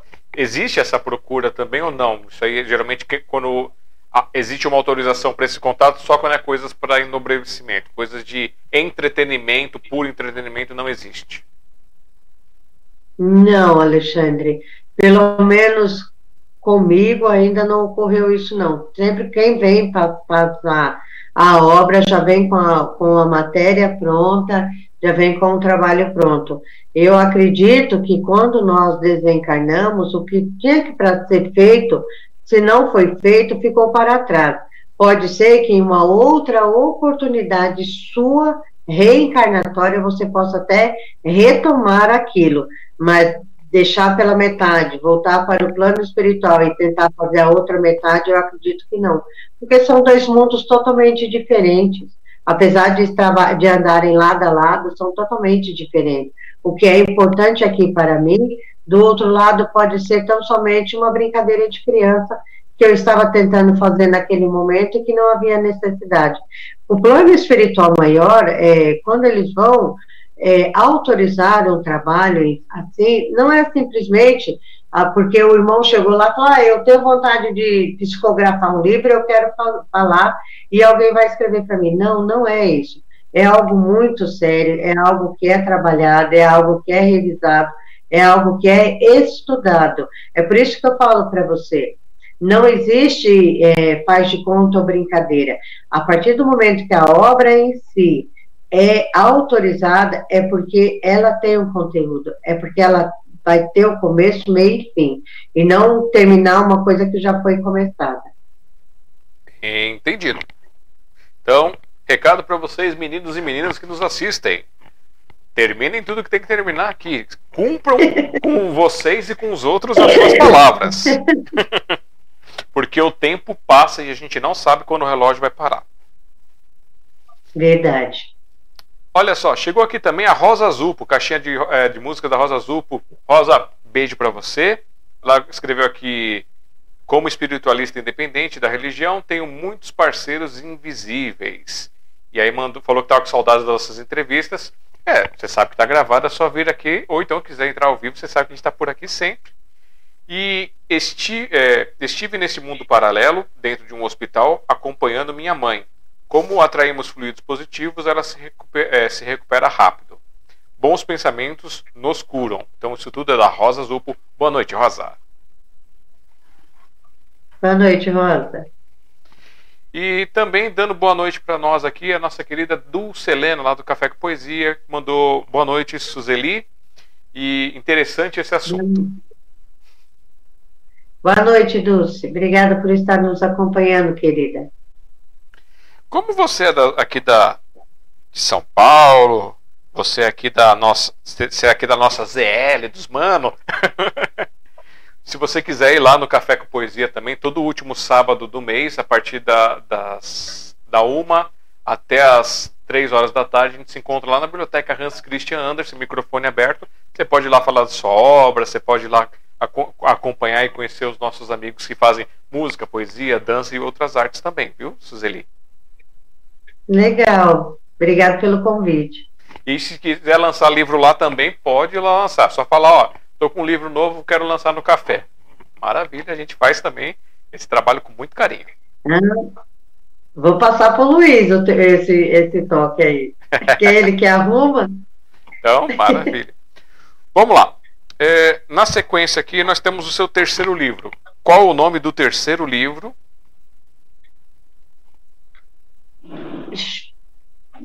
Esse aqui é, é uma eu digo que é uma flor no meio de um jardim. Simplesmente Maria. Simplesmente Maria, esse trabalho foi psicografado, foi ditado, perdão, pela Madre Teresa, uma, uma madre que passou a vida inteira dela dentro de um convento, na Filha de Maria, lá em Puglia, na Itália. E ela descreve a sua história dentro, antes de ir para dentro do convento e quando ela vai para o convento e assume a direção da casa. Simplesmente Maria, o próprio nome já diz, relata a Nossa Mãe Santíssima, não com essa, essa visão que a, que a Igreja Católica nos traz de ser uma santa, de ser uma mulher que está acima de todas as mulheres. Simplesmente Maria relata o dia a dia de Maria, junto de Jesus, seu filho amado, ela como sendo a primeira apóstola de Jesus Cristo, porque Maria foi, foi sim a primeira apóstola, só que devido a Bíblia ter sido escrita por homens, em uma época em que a mulher não tinha poder algum de voz, onde ela simplesmente servia para servir ao seu esposo e aos seus filhos, e se esse fosse um filho homem, teria todo o poder sobre sua mãe. Maria foi uma grande trabalhadora da obra de Jesus Cristo, tanto que, após o retorno de Jesus para o plano espiritual, coube a Maria dar sequência aos seus ensinamentos, pois que todos os seus apóstolos estavam tenebrosos de perderem a sua vida. Todos eles se acovardaram diante do momento em que Jesus foi crucificado, e Maria seguiu firme, mostrando a eles a importância dos ensinamentos do filho dela. Então, nesse, nesse livro, nos relata Maria mãe, Maria mulher, Maria trabalhadora, Maria apóstolo, Maria que servia, que trabalhava, não tinha hora e nem momento para estar ali diante daquele filho que a procurasse e, e necessitasse do seu colo de mãe. Ok. E que ano que foi lançado? Esse livro foi lançado ano passado, 2021. Oh, ok, anotando aqui 2021. Outubro de 2021. Então vamos fazer uma repescagem. Em 2017, se eu não estou errado pelas contas que eu fiz, você, lançou, você conseguiu lançar o primeiro que foi Lar de Maria, tá certo? Não, em 2017 nós conseguimos finalizar ele. Ah. Ele foi lançado em 2020. 2020 também? 2020. 2020, tá. 2019, perdão, 2019. Ah. tá, só pra gente... E qual que é a capa dele? Porque minha memória é tão fraquinha. Eu não qual... entendi a pergunta, Alexandre. Qual é a capa dele? Mostra a capa dele. De Maria? É, de Aqui, Lar de Maria. Ó. Não, Lar de Maria. Não, Lar de Maria. Isso. Perdão. é, é o sabe, maior. É que você sabe, assim, vai chegando essa idade minha, aí eu fico com a memória fraca. então, Lar de Maria para vocês. E depois tivemos em 2020 nas Trilhas do Sofrimento. Mostra a capa pra gente novamente, por favor. Isso. Ok. E na sequência 2021, simplesmente Maria, todos da editora dos Frades. Isso, todos eles são pela editora dos Frades. Muda o quem dita, mas a editora é a mesma. Muito bem. Quando você falou é, Madre Teresa, a primeira que veio na cabeça é que foi super famosa na mídia, né? Aí quando você começou a explicar, aí eu acredito que aí deu aquela coisa de opa, então né, não existe só uma. Não, não existe só uma. O nome dela é Teresa. Ela se torna Madre Teresa porque ela se torna madre do convento onde ela fica, que é Filhas de Maria. Certo. E dando sequência, o quarto livro publicado foi em que ano? O quarto vai ser esse ano, em outubro, se Deus assim permitir. Vai ser Senhores da Guerra. Senhores da Guerra? Interessante. Qual que é a sinopse dele para o pessoal entender? Senhores da Guerra, é, ele, ele retrata muito o, o íntimo nosso, ele descreve muito os laboratórios que existem na, no plano espiritual, onde irmãos envolvidos ainda pela sua arrogância e pequenez tenta de, de todas as formas é, confrontar Deus. Infelizmente ainda temos, trazemos isso dentro de nós. Não só quando perdemos o, o, nosso corpo carnal, é, mas durante enquanto estamos aqui porque vários momentos nossos, quando nós estamos é, nos achando os bambambam, bam, bam, nós acreditamos que não necessitamos de Deus. Acreditamos que estamos acima até de Deus.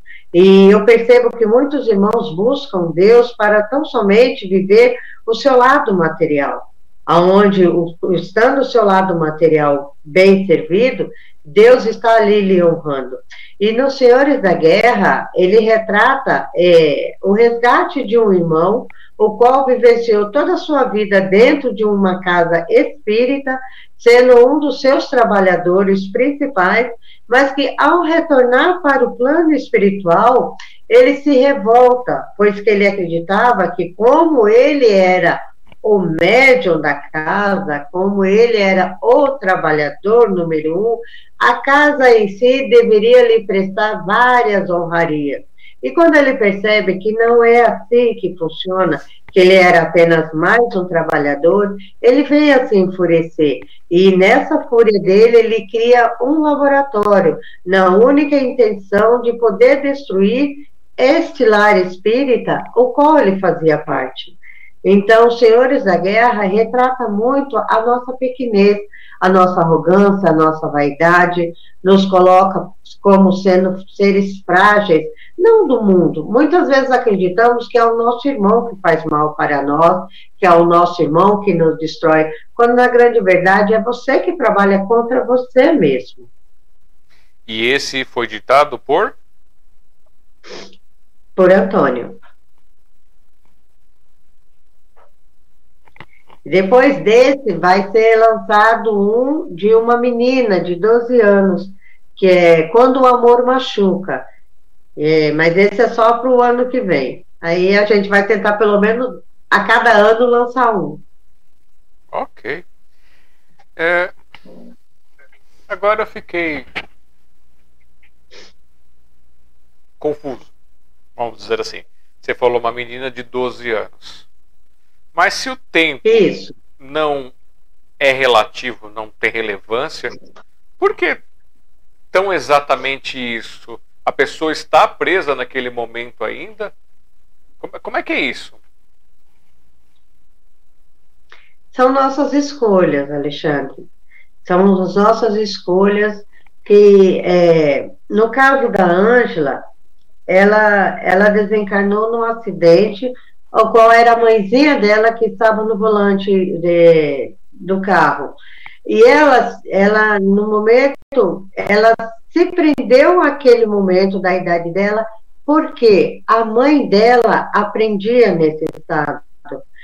É, é, é, é, muito difícil. Esse livro, é Quando o Amor Machuca, relata muito isso, a perda de um filho, como nós conseguimos atrapalhar e prender aquele irmão naquele momento de sofrimento. A mãe dela não conseguia se perdoar e nem tampouco perdoar a Deus por ter, feito, ter sido tão covarde com ela e ter tirado a filha dela. Então, por mais que a filha dela tentasse apagar aquele momento de sofrimento ao qual ela foi, ela desencarnou e passou por todo aquele processo doloroso, a mãe dela lhe impedia. Podemos fazer isso, Alexandre. Quando estamos presos no nosso egoísmo, nesse, nesse amor que não liberta, ai, eu, a pessoa partiu tão cedo, era uma criança, aí eu preciso dela, eu não vivo sem ela, nós prendemos aquele irmão ao nosso lado. Se ele for um espírito evoluído, se ele já conseguiu perceber que o, que o tempo dele na Terra terminou naquele momento, ele vai embora. E o sofrimento ficará somente com você. Mas, infelizmente, isso é uma minoria que consegue fazer isso. A grande maioria se deixa ser preso por essas verdadeiras teias emocionais. É, no plano espiritual, se descreve como vampirismo, vampirismo de energias. Por mais que nós amamos aquela pessoa, nós, nós prendemos essa pessoa do nosso lado e aí tornamos vampiros da energia desse irmão e esse irmão para poder saciar a sua dor, se torna vampiros da nossa energia também. Muitos é, também pode ser é, descrito como obsessores. As pessoas falam que só, só existe obsessor do plano espiritual, mas existe muito mais obsessor no mundo carnal para o espiritual do que do espiritual para o carnal. Uhum. Você falando disso, eu me lembrei da, do, do, do nosso lar do filme, e me veio aquele momento dele voltando para ver a família, para ver a esposa e, e, ver as coisas que ele deixou para trás. E pelo menos assim na, na, parte da filmagem deu a impressão que durante um período ele estava magoado porque ela estava seguindo em frente, até que de repente ele teve o esclarecimento que ele não deveria estar magoado e deveria ajudar que ela continuasse em frente até com relacionamento novo, com as coisas todas assim.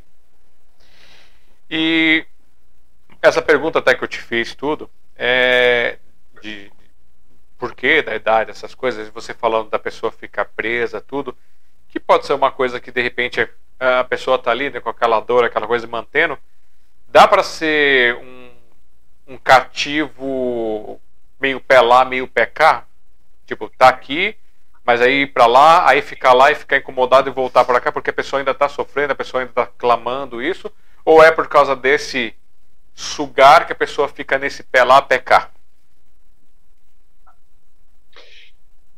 Alexandre, são as duas coisas.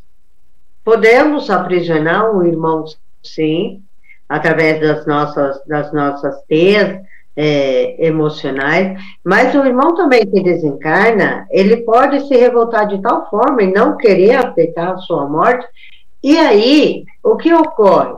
Quando perdemos alguém, o luto é natural, se faz necessário esse processo. Só que quando vivemos um luto desequilibrado emocionalmente e espiritualmente, criamos uma ligação para com este irmão. E podemos atrair ele, sim, para dentro das, dos nossos lares. E ali ele passa a sofrer. Por quê? Ele não aceita que está morto, ele não quer acreditar que está morto, e ele vai ficar conversando com um e com o outro desesperadamente. Só que não será respondido, não será percebido. Só que quando nós desencarnamos, não fazemos mais parte do plano carnal não possuímos mais as mesmas energias, não temos mais como satisfazer as nossas sensações e desejos do corpo carnal. E entramos em um desgaste do perispírito, que é o corpo espiritual. E com esse desgaste, passamos a, a necessitar muito mais das energias dos irmãos que ali estão. E aí vamos criando vínculos muito perigosos com esses irmãos. Porque a partir do momento que desencarnamos, temos que aceitar e seguir o nosso caminho. E a partir do momento que perdemos alguém que amamos, por mais que doa, por mais que aquele sofrimento seja algo que está nos destruindo, temos o dever e a obrigação de emanar para aquele irmão tão somente pensamentos positivos, desejos que ele continue a vida. Ele não morreu. o corpo dele morreu, mas ele continua vivo, nos amando, sentindo as mesmas emoções de raiva, desejo, ambição, egoísmo. E quando essa pessoa é muito materialista, para ela é muito difícil o seu desligamento material. É como se, é, principalmente quando há muitas brigas judiciárias por heranças. Se a pessoa viveu aquela vida dela com os bens materiais e sabia que aquilo não era dela, ela vai embora de boa. Mas se ela, ao mesmo desencarnada, ela acredita que tudo que aquilo que pertencia a ela ainda lhe pertence, ela vai sofrer todo o desgaste emocional sobre a partilha dos bens dela. Ok. é, vamos, deixa eu ver aqui. É, Vamos voltar agora um pouquinho, vamos falar um pouquinho da Suzeli. Agora que a gente abordou os livros, que, os que existem, os que vêm por aí, a gente falou um pouquinho de cada um deles. É, você falou que desde cedo você sempre teve esse, esse contato né, desse, com esse mundo, com, com essas coisas. Isso era uma coisa que era presente na sua família ou foi uma experiência sozinha que você durante muito tempo passou e depois só adulta que você foi conseguir conciliar? Como é que, como é que foi esse processo? Infelizmente era só minha. Infelizmente. É, de, desde criança eu sempre tive a visão aberta para o mundo espiritual. Então, uma criança, ela, ela não entende muito o que está acontecendo com ela. Ela não entende porque só ela está vendo alguém e outras pessoas não estão vendo. Infelizmente, a minha mediunidade, ela sempre foi muito aflorada. E, ao, ao contrário de muitos que falam que teve algo mais experiência calma, tranquila, é, para mim, eu sempre consegui atrair irmãos que, com certeza, em outras vidas eu fiz muito mal. Então, eram verdadeiras obsessões e me, me levou até um estado de loucura, aonde o qual eu precisei fazer tratamentos psiquiátricos através de medicações e tudo. Só que o pior, o que aconteceu comigo era que Enquanto era, é, era administrada essas medicações, é, se tornava ainda mais frequente esses ataques, porque eu ficava nem ficava consciente nem inconsciente, então era muito muito difícil para mim. E mas a, eu tenho uma mãe que sempre quando eu conversava essas coisas com ela, ela, ela sempre compreendia. Então a, a minha mãe, ela foi uma amiga muito forte na minha vida, sempre esteve ao meu lado. Eu tinha preocupação porque infelizmente ela sempre me levava em locais os quais sempre diziam que eu iria desencarnar muito criança ainda. Então, ela sempre teve esse medo, esse, esse desespero. Mas, com o tempo, ela me levou em uma benzedeira muito boa e ela conseguiu fechar os meus canais da mediunidade. E esse canal, uma vez fechado, eu consegui ficar mais tranquila, e, e, esse canal só foi aberto já na minha, na minha mocidade, ao qual eu já estava indo, já estava bem próximo do, de conhecer a casa de Memei, e aí, através dos estudos, se tornou algo muito mais fácil, mais simples para mim. Mas, é, quando acontecem essas coisas, não, não existe alguém do lado de lá que tenta fazer alguma coisa para ajudar para que isso não aconteça, ainda mais com, com, esse, com esse aspas desamparo, você fica perdido, né? Você não tem uma informação disso, não tem um, uma preocupação em ir lá e não, peraí, vamos resolver isso aqui de uma forma, vamos direcionar de uma forma para que isso não aconteça, só aconteça quando houver a consciência, ou não, fica pelo livre-arbítrio e, e pela sorte. Olha, Alexandre, eu acredito que exista sim, porque é, mesmo nessa, nesses meus momentos de perturbações, eu sempre tive ao meu lado a mãe da minha mãe. Então, é, ela conseguia me acalmar nos momentos mais, mais difíceis. Eu digo a mãe da minha mãe, já no plano espiritual, que ela já havia desencarnado. Mas é, é eu não é, é, talvez eu tenha me expressado um pouco errado. O que, que ocorre, é, Alexandre? Quando você tem a mediunidade, você é como se fosse uma, uma luz acesa para o plano espiritual. E nessa luz vai ser atraído todos aqueles irmãos que necessitam de ajuda. Quando eles vêm, eles não estão conseguindo ver, ver, ver, se o médio já é um adulto ou uma criança. Eles apenas veem um ponto que pode ser socorrido. E através desse ponto, dessa luz, eles são socorridos sim. É porque quando você não tem conhecimento, que era o meu caso, a minha família é extremamente católica. É, eu, nós fomos, eu fui criada no mundo do, do, do, catolicismo. Então, para mim, nesses conhecimentos, tudo era o demônio, tudo era o, o inimigo que estava ali. Então, era muito confuso para mim, porque ao mesmo tempo que eles chegavam pedindo ajuda, ao mesmo tempo que eles chegavam, às vezes, me agredindo, é, eles chegavam muito calmo. Então, é, eu sempre fiquei nisso. É, eu não entendia como o demônio poderia usar, ser, ser diferente tanto assim. Tá certo que as pessoas falam que o demônio tem mil faces, né? Mas é, era muito, muito difícil. Então, nesses momentos de, de, desespero mesmo, tinha noite que eu não dormia, eu, eu rezava a noite inteira, a mãe da minha mãe se fazia presente e ela falava para mim: vamos rezar junto, minha filha. E nessa rezar junto eu conseguia adormecer, mas é, era algo muito. É, é, falta de conhecimento. Tudo, tudo que nós não temos conhecimento se torna algo muito assustador e difícil de ser tratado.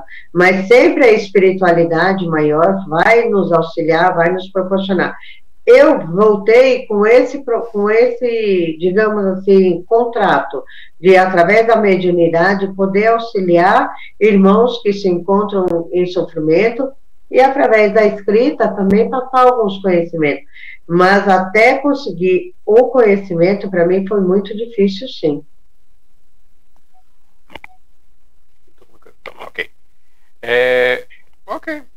Assim, são, são detalhes, são coisas que é, eu acho que é um assunto bem profundo que poderia ser tratado como uma coisa à parte, assim, num, num, num momento até para se aprofundar, para entrar num, num, negócio desse, uma coisa diferenciada. Aqui a gente está trazendo isso.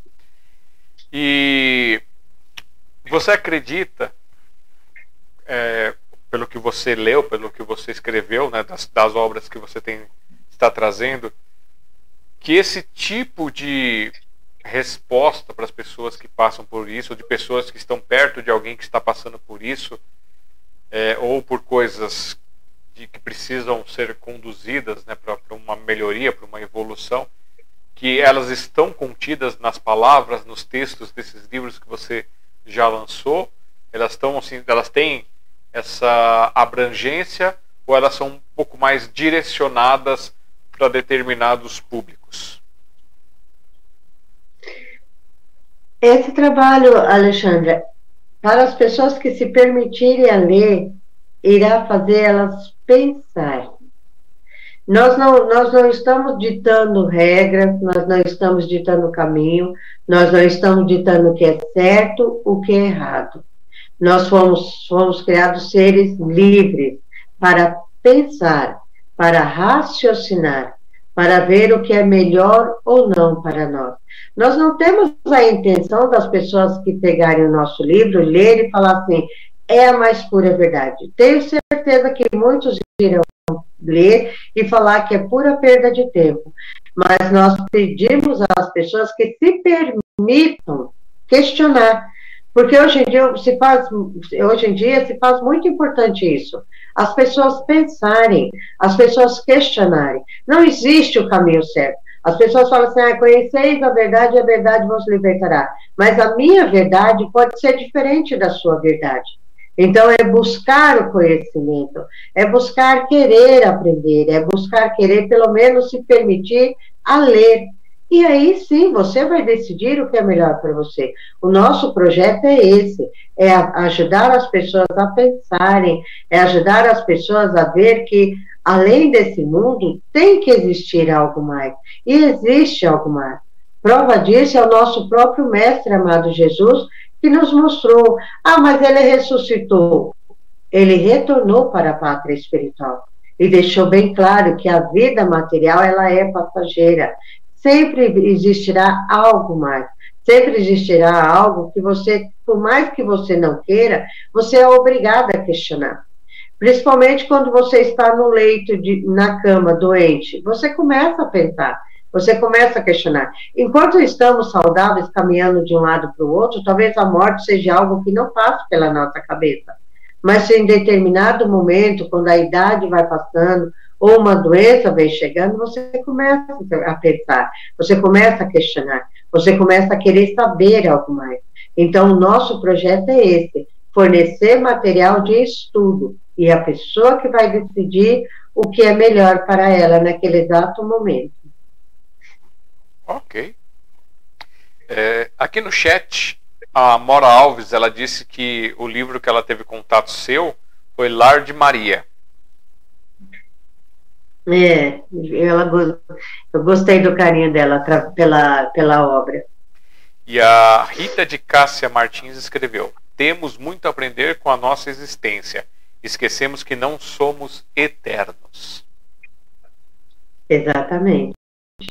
Não somos eterno material, mas espiritualmente nós somos sim. E quando a gente celebra a memória da pessoa, lembrando de momentos bons, é, recordando, trazendo aquela essência daqueles ensinamentos, daquela, daqueles momentos bons.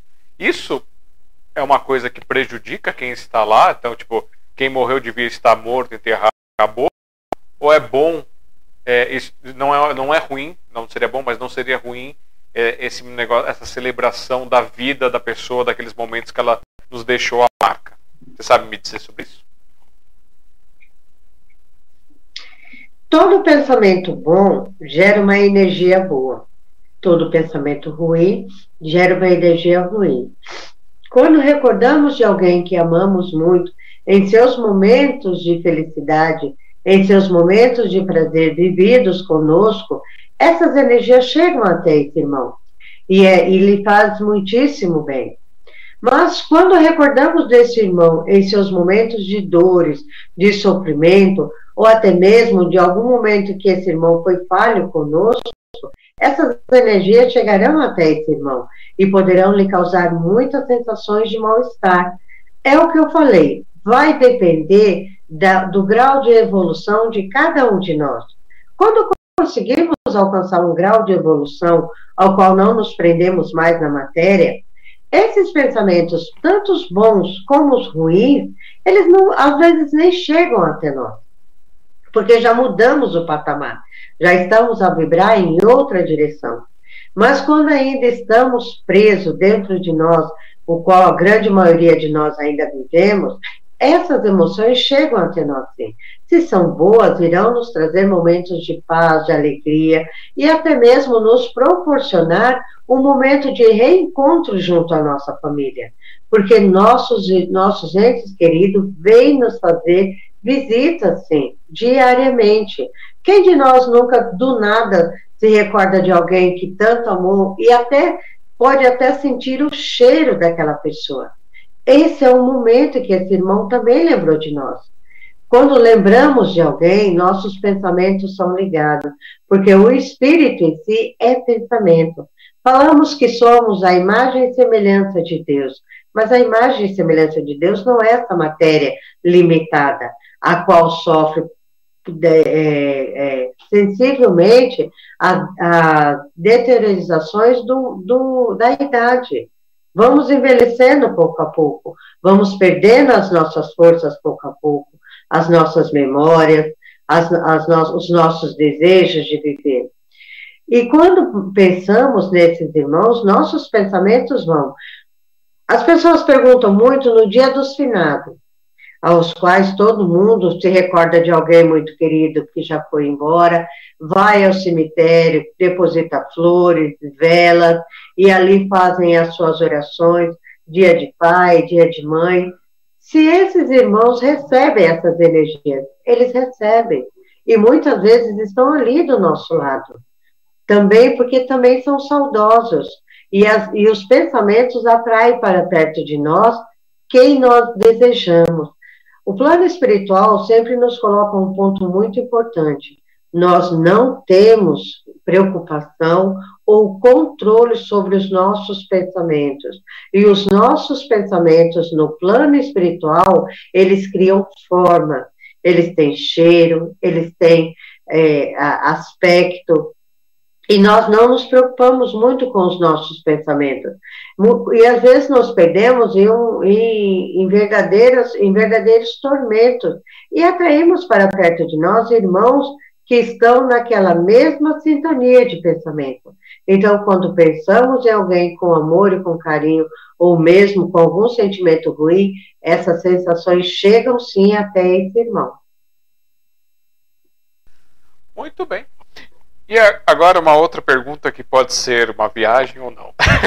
e também pode estar ao seu conhecimento ou não. A gente está aqui para perguntar. Viajar é bom.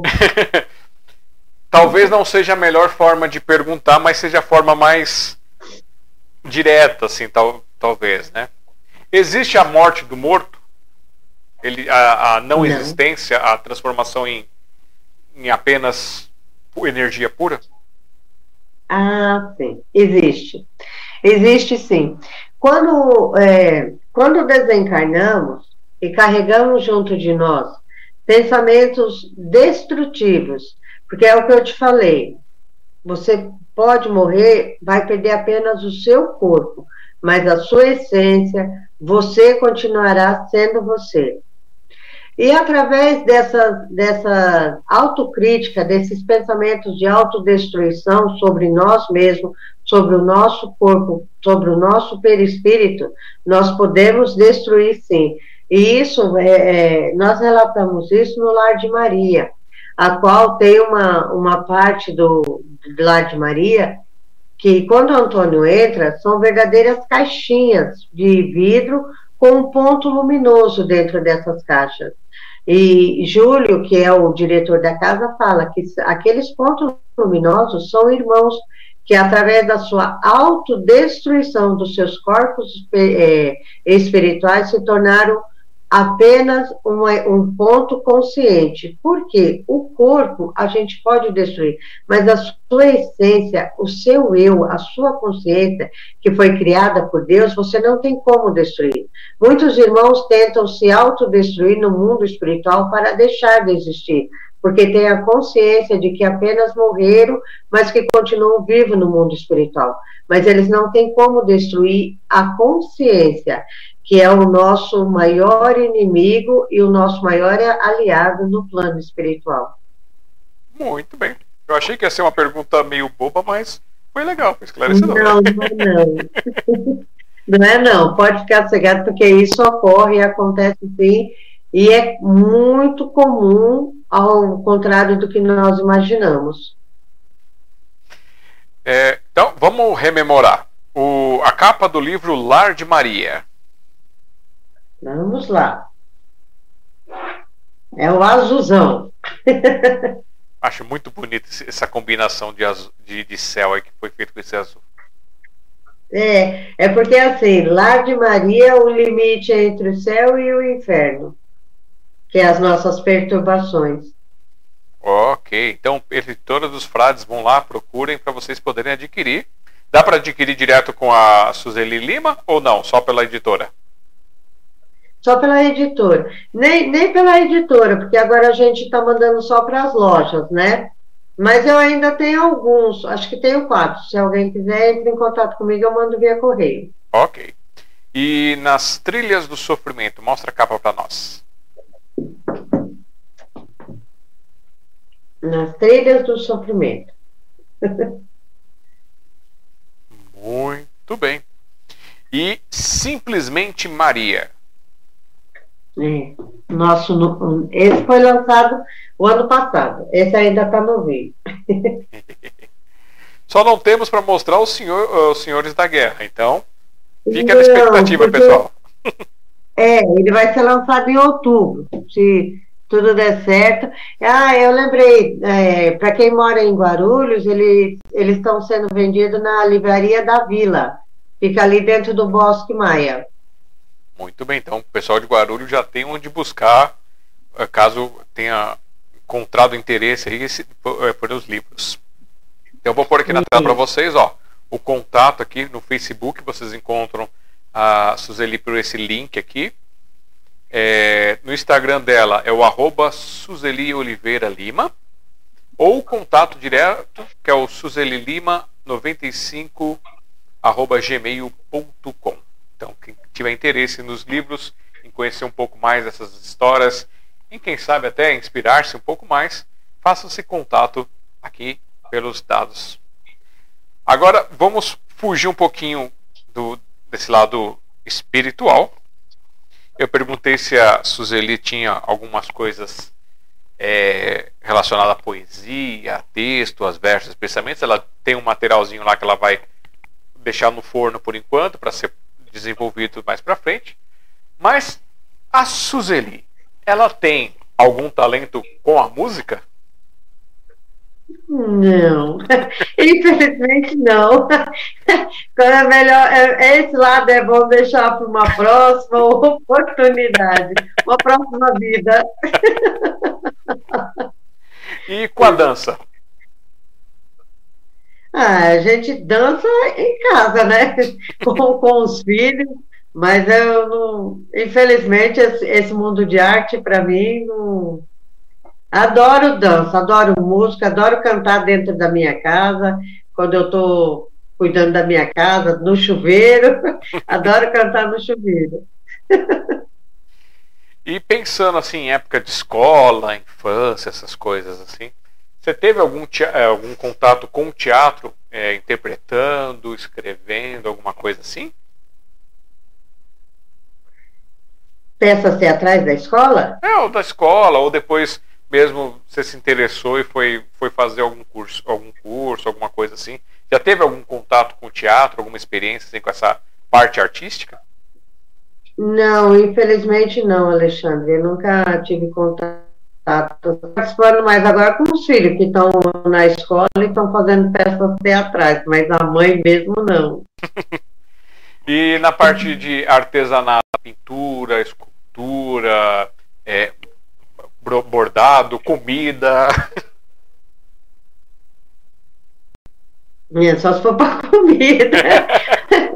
assim, o o meu talento é mais para a área da saúde, é trabalhar mesmo dentro de hospital, porque é, a vida se torna um pouco mais corrida, né? Eu trabalho fora, eu tenho que limpar a casa, cuidar tudo, então essas coisas aí, infelizmente, de lado. E eu acho que nessa vida eu não nasci para isso, não. Eu já tentei aprender a fazer crochê, mas é terrível os meus crochês. Mas você não tem nenhum bichinho da arte escondido aí que você está guardando para quando se aposentar soltar ele para o mundo conhecer? Não, infelizmente não.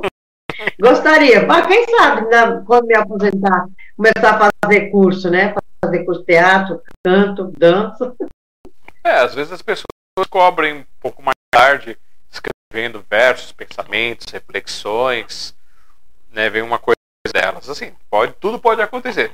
Só que eu a pergunta para saber se a gente não perdeu nada, se não ficou escondidinho ali.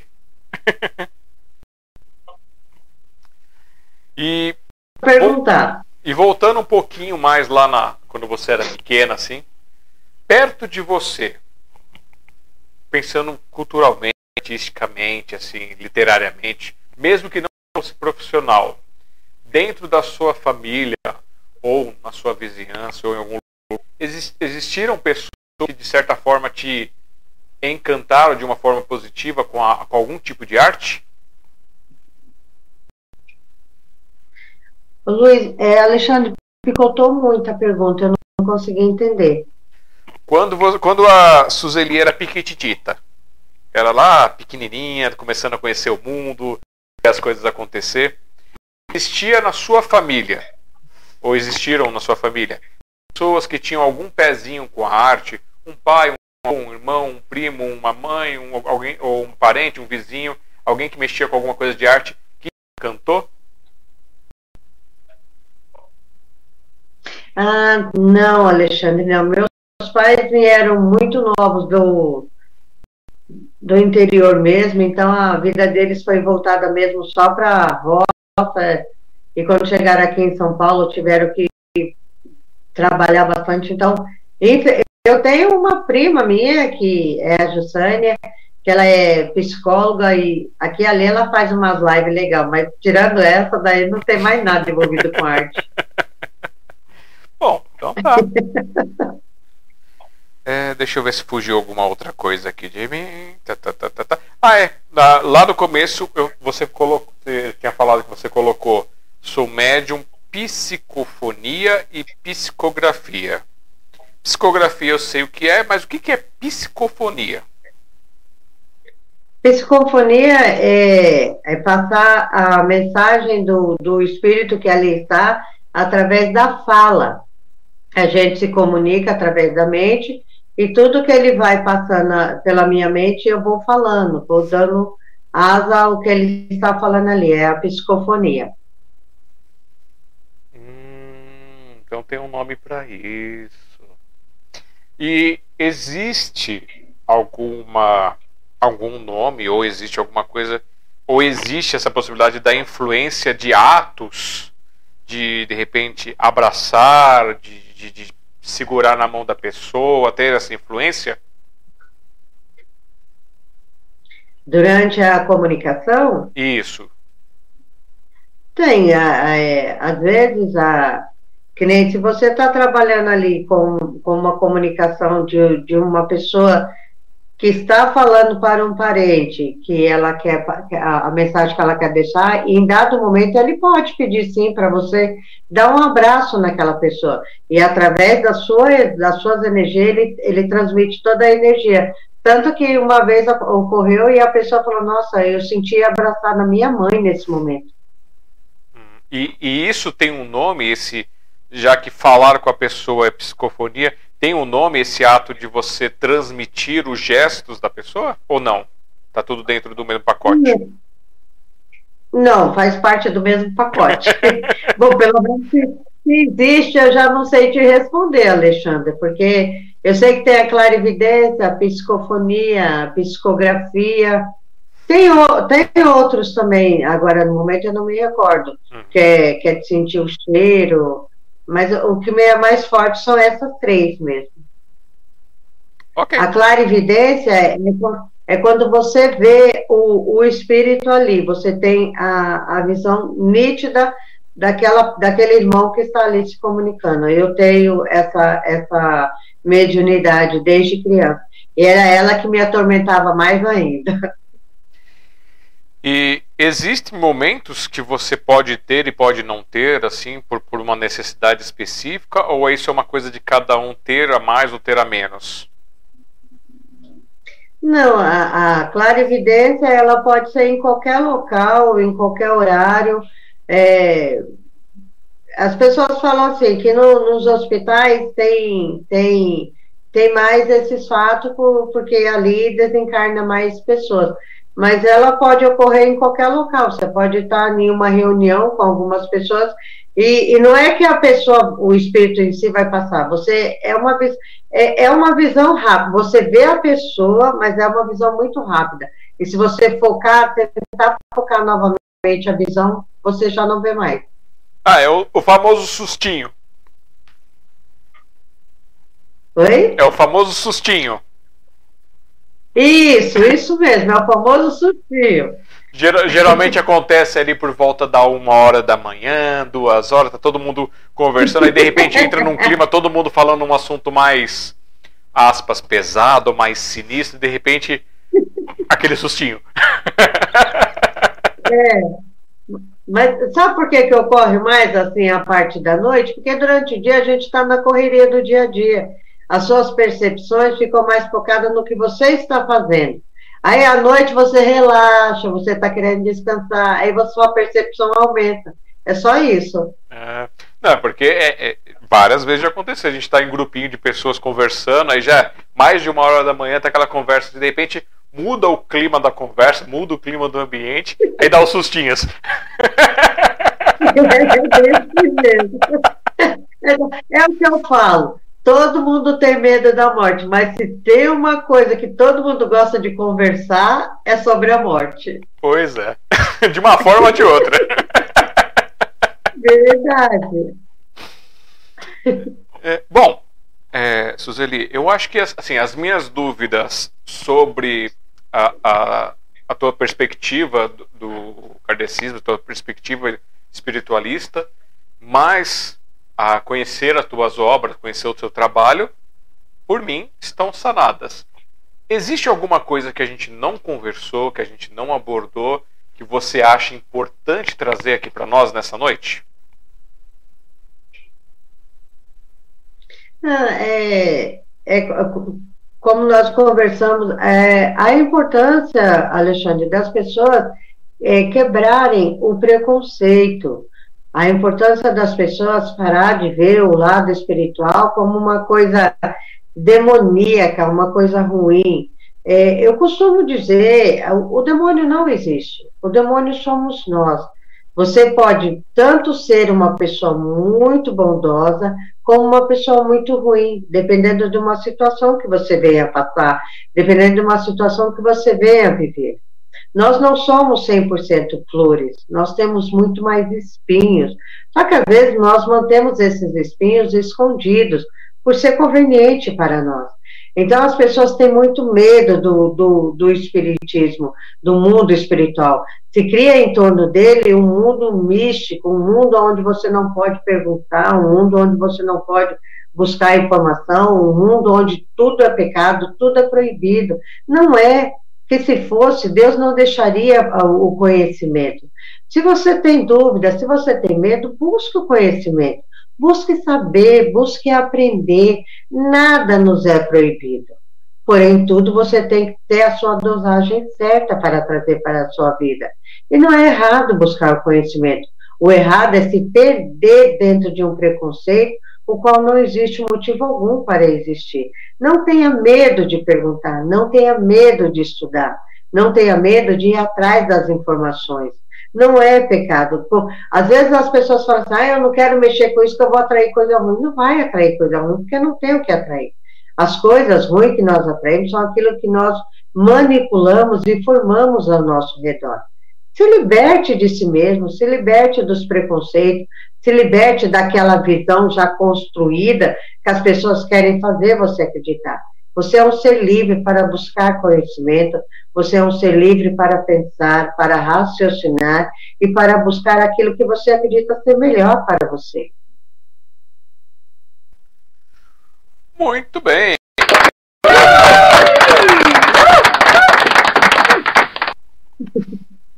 Então eu vou fazer o seguinte, eu vou fazer aquele nosso nossa paradinha para poder falar das nossas coisas. E aí eu volto com você, se você quiser deixar mais alguma mensagem, quiser dizer mais alguma coisa, lembrou de alguma coisa, aí fica para você fazer o encerramento e as suas considerações, tá bom? Perfeito. Só te contar uma coisa. Você chegou na segunda hora de live e já tem quatro minutos.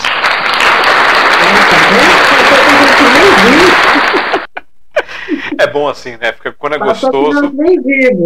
Quando é gostoso o assunto, ele, ele vai, ele flui bem.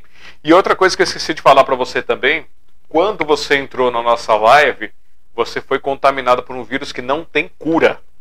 Não tem antivírus, não tem nada. E era o hashtag vírus do amor. Bem-vinda ao nosso grupo.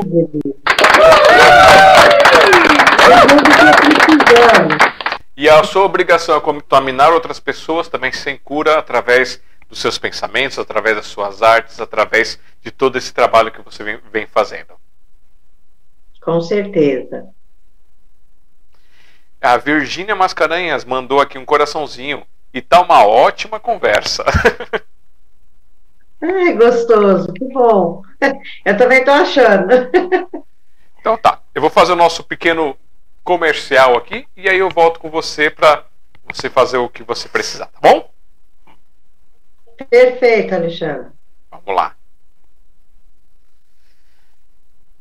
E é isso aí, gente. Hoje, 18 de agosto de 2022, recebendo a Suzeli Lima, que está nos contando a sua história, a sua arte, essa poesia que ela faz através dos trabalhos, das artes dela, da vivência dela. Como eu digo para vocês, poesia está em todos os lugares, basta a gente querer enxergar de verdade. Se você gosta do nosso programa, quiser participar aqui, trazendo as suas artes, contando a sua história, também fazendo seu registro biográfico, só fazer contato com a gente aqui no nosso WhatsApp, que é o 5511 3929 4297, o WhatsApp da Sociedade Mundial dos Poetas, é um WhatsApp business. Você manda mensagem e diga: "Quero participar do programa Sinopse". Ou então você pode dizer: "Quero indicar alguém para participar do programa Sinopse". Aí você conversa com a pessoa, aí fala com a gente, a gente faz essa ponte, faz essa conversa. Se você já conhece, conhecer alguém que já participou com a gente, você pode pegar meu contato direto também, que aí fica legal para poder passar, fazer essas informações e todos são bem-vindos, bem-vindas a participar com a gente numa noite, num, a gente marcando numa quinta-feira. Se ocorrer de repente, ah, não posso numa quinta, aí eu tenho que avisar antes para poder conseguir me organizar com o meu trabalho, para poder fazer numa sexta. Se estiver fora de, do, do nosso fuso horário, um fuso horário muito diferente, aí a gente também pode conversar para fazer num, num, sábado, de repente, mais cedo, mais tarde, para poder é, acontecer, como aconteceu já com a, com a nossa amiga do Japão, o pessoal de Portugal.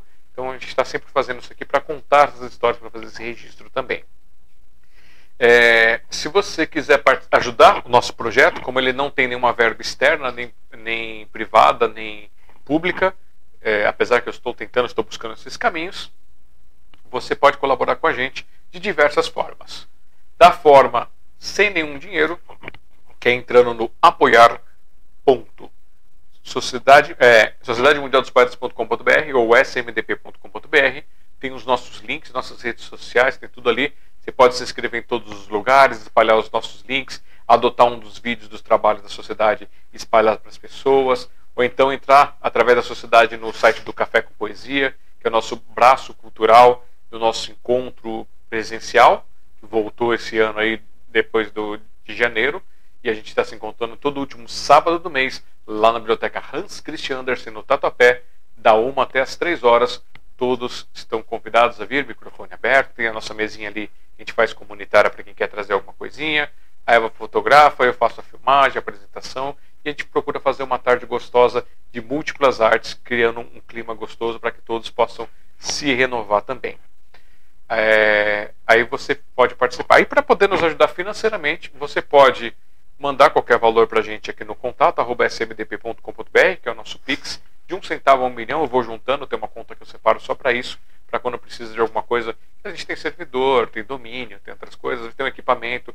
Graças às colaborações do pessoal lá no café, como também através do, das nossas contas, a gente já conseguiu melhorar muitas coisas de equipamento do nosso projeto que Café com Poesia também é outra loucura, outra maluquice que eu criei para poder contar essas histórias, para registrar esses momentos para vocês. Tem o youtube.com/barra Café com Poesia, que são os vídeos do sarau que já aconteceu. Não estão todos, nem tanto, é, tem alguns do começo e tem, e tem alguns até um certo ponto, porque eu não tive tempo para conseguir sentar e editar, porque leva um tempinho. Cada sarau dá mais ou menos aí, varia de 30 a 60 vídeos que têm que ser cortados, editados, colocado legendinha, bonitinho, para depois serem enviados para o YouTube, para poder serem agendados, para depois serem publicados. Então é bem trabalhosinho. Infelizmente a gente tem que, como é, a Suzeli disse, né? O mundo espiritual não manda o dinheirinho junto, né? E o, o mundo artístico também é complicado. Se você não tiver um renome, não tiver um, um patrocinador por trás, fica complicado e a gente tem que correr atrás, pagar as contas. Porque boleto vem, comida tem que ter e a gente tem que acertar as coisas, né? a gente não precisa ficar milionário, mas pelo menos estando com a vida estável já seria uma ótima. mas aí vocês podem mandar qualquer valor que eu junto, sempre precisar de alguma coisinha eu faço isso. Como vocês já viram, várias coisas que eu melhorei aqui, que eu fotografei e mostrei para vocês, que é feito com loucura, com amor também. E aí você pode, é, tanto com essa forma esporádica, quanto você. A gente tem os dados bancários, se você quiser mandar exatamente uma, uma conta bancária, de repente você não tem Pix, de repente você prefere transferir, ou prefere é, depositar alguma coisa, tem os dados também lá. Também tem outra forma, se você quiser ter alguma contrapartida, que é participando da nossa coletânea, onde você pode mandar textos, versos, poemas, pensamentos, é, cordéis, contos e outras coisas para participar do nosso livreto, onde, por exemplo, para você ter uma página com direito a um exemplar impresso, você é, paga R$ reais e o frete já está incluso para qualquer canto do Brasil. E aí você participa, recebe um exemplar e depois vai para a versão digital. Se você quiser participar com mais páginas, aí você conversa com a gente com o valor diferenciado por causa do frete também. Né? E aí a gente consegue fazer uma coisa legal e levar para vocês. Todo, a gente está tentando voltar a ter todo mês um volume novo lançado. Nossa coleção é Corações Poéticos atual. Cada volume tem uma capa diferente que a Eva faz. E estamos com o volume 8 em aberto, onde ele possui 10, não, 18 páginas em aberto. 10 páginas estão preenchidas. Das 28 que a gente usa para fazer o fechamento do livreto. E a gente só faz a produção e envio para as pessoas depois que faz o fechamento. Então, a pessoa manda o material para a gente, aí ela vai mandar o material aqui no contato arroba cafécompoesia.com.br com assunto coletânea ou no nosso WhatsApp Business 5511 3929 4297. Quero participar da coletânea.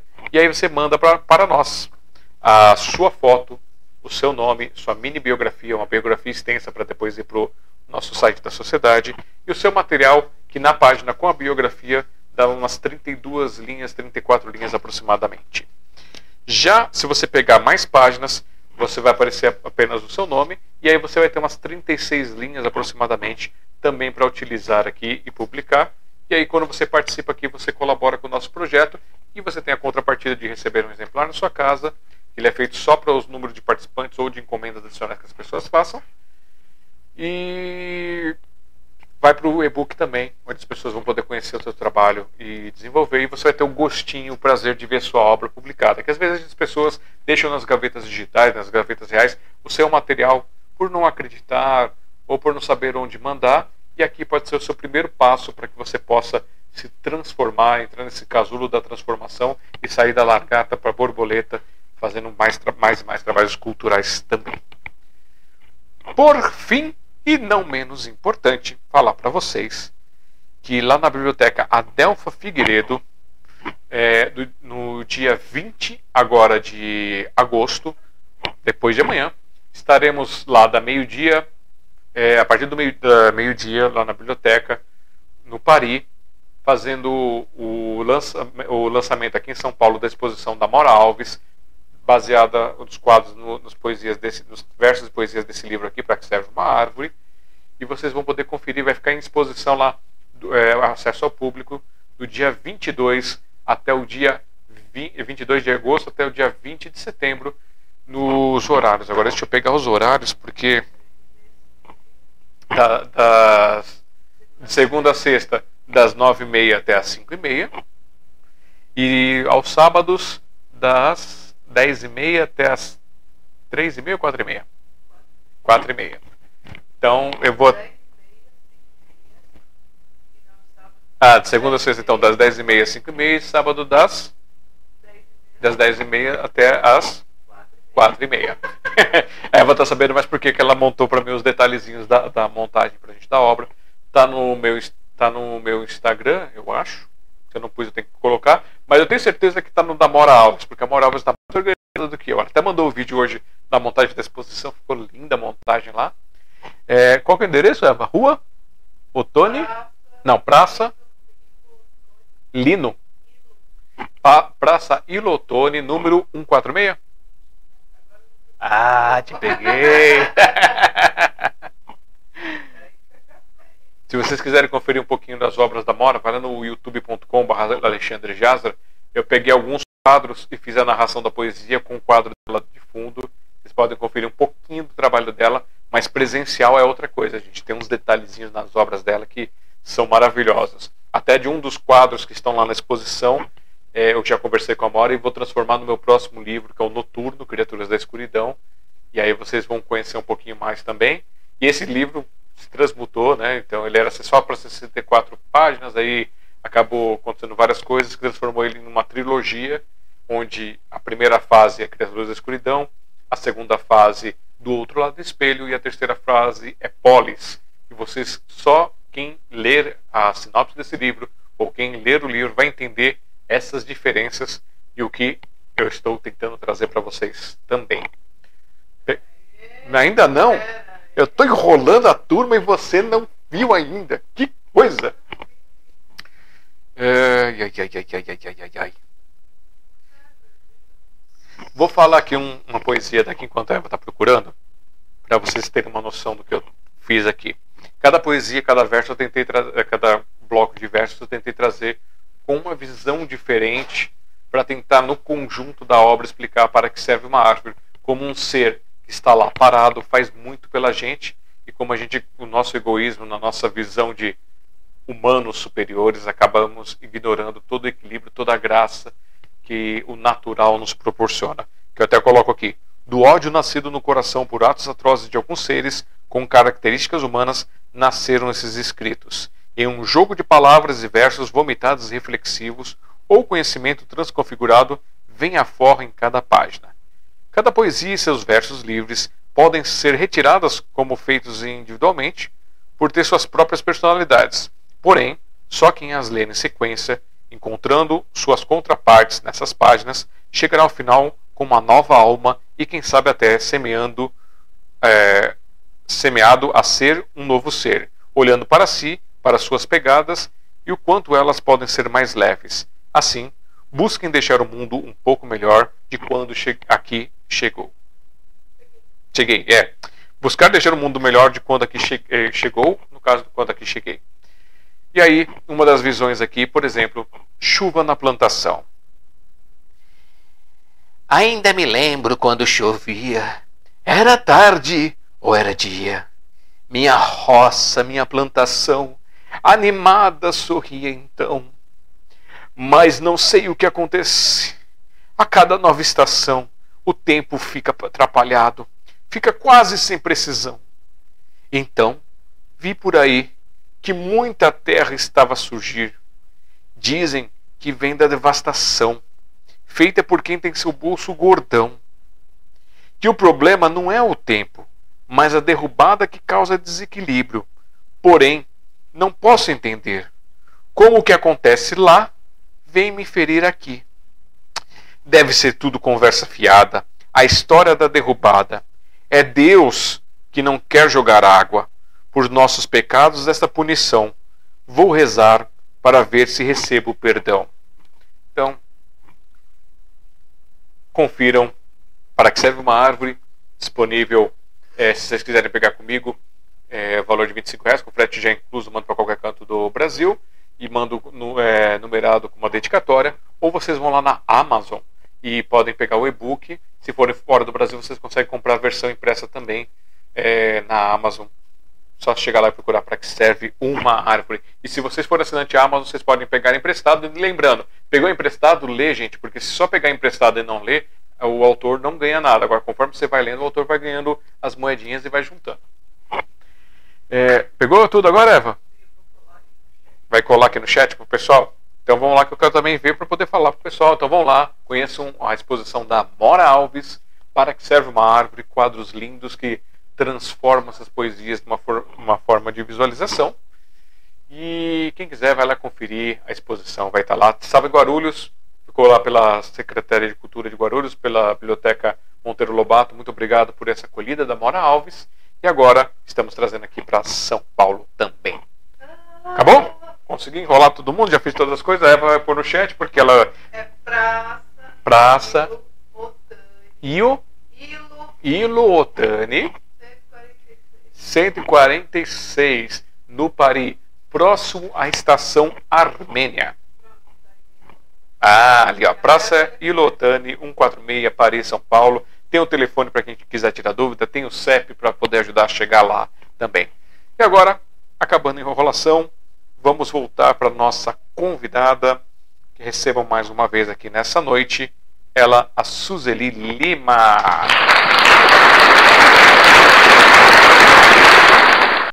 Que nos trouxe a oportunidade de conhecer um pouco mais sobre o Espiritismo kardecista, que nos trouxe para conhecer um pouco mais as suas obras é, nesse processo, nesse trabalho de transcrição, de trazer esses conhecimentos, de fazer essa divulgação, e que eu não lembro mais as capas, ela vai ter que mostrar para todo mundo cada um dos livros. Então, vamos lá.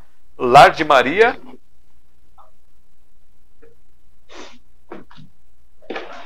Lá de Maria. Oh, então vocês já viram. O próximo é? Nas Trilhas do Sofrimento. Muito bem. E depois? E simplesmente Maria.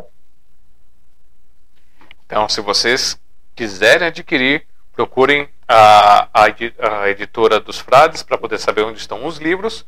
Falem com a é, Suzeli Lima 95@gmail.com ou através do Instagram dela, que é o Suzeli Oliveira Lima, ou pelo Facebook, que está o link aqui para vocês. E aí vocês podem tirar dúvidas, é, solicitar é, cópias se ela tiver em, em, em, posse delas. E é isso daí. Mas, Suzeli, como, é, como eu disse para você, agora essa parte final é sua. Você pode falar de mais alguma coisa que você quiser, você pode fazer suas considerações finais. E aí a gente vai para o nosso encerramento. Em primeiro lugar, Alexandre, eu quero agradecer a oportunidade desse programa maravilhoso. Te agradeço de coração mesmo. E deixa a dica para as pessoas que se interessarem pelo nosso trabalho, está buscando ler, está buscando aprender, buscar abrir para novos conhecimentos, não aceitar tudo que vier também, mas também não recusar tudo que está aí para ser aprendido buscar é, novos horizontes, né? Nós somos, nós somos criados para aprender, nós somos criados para trabalhar, nós somos criados para renovar. Que possamos aprender, então, a renovar, que possamos aprender a buscar novas informações e dessas informações extrair o que é melhor para nós. O plano espiritual está aí, quer você queira, quer não, ele existe, ele é algo real, ele é algo que é a nossa casa. Iremos um dia retornar para ela. Assim como viemos para o mundo carnal, iremos retornar para o mundo espiritual. Aprender a ter autocontrole sobre as nossas emoções, sobre os nossos pensamentos. Aprender a ter carinho por aqueles que já não estão no meio de nós encarnados, mas que continuam vivos em outra dimensão, em outro local. Sermos mais justos, sermos mais produtivos e deixarmos um pouco essa mesmice que nós nos acostumamos e nos acomodamos com o dia a dia. Buscar novos horizontes. É, é esse o caminho. Buscar sempre algo novo para as nossas vidas, pois o novo é que nos impulsiona a vivermos, a buscar cada dia mais momentos alegres e felizes e vermos a vida como um momento precioso, mas ele não é eterno, não na matéria, mas espiritualmente ele sempre será eterno, sim.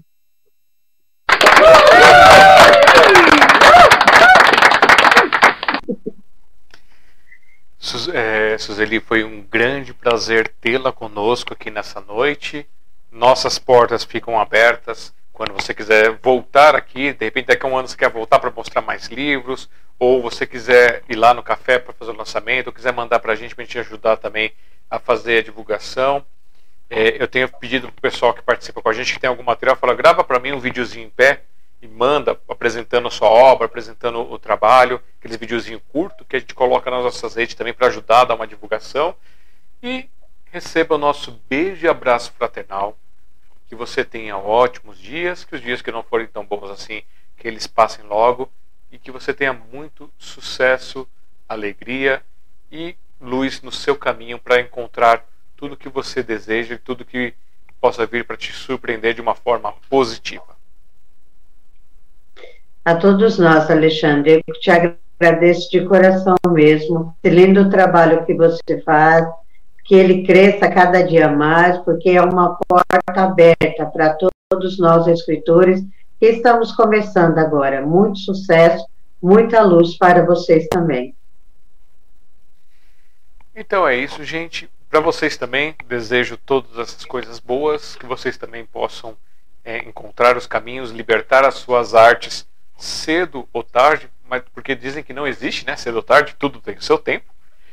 E que vocês possam pegar diariamente ou de vez em quando um pedacinho seu que não está muito legal, que não está muito bom, procurar dentro de você espiar, né? Fazer esse espiamento e possa fazer essa mudança, procurar fazer essa mudança para você, para você se sentir melhor, para você encontrar um caminho. Ninguém é perfeito, ninguém está imune a isso. E quando você começa a buscar essas mudanças, você encontra essa, essas, essas pecinhas que você vai ajustando, ajustando. E quando você vai ver isso está afetando o ambiente ao seu redor e vai acabar afetando o mundo como uma pedra jogada em um lago calmo. Ela bate ali e causa ondas que se propagam e se transformam tudo.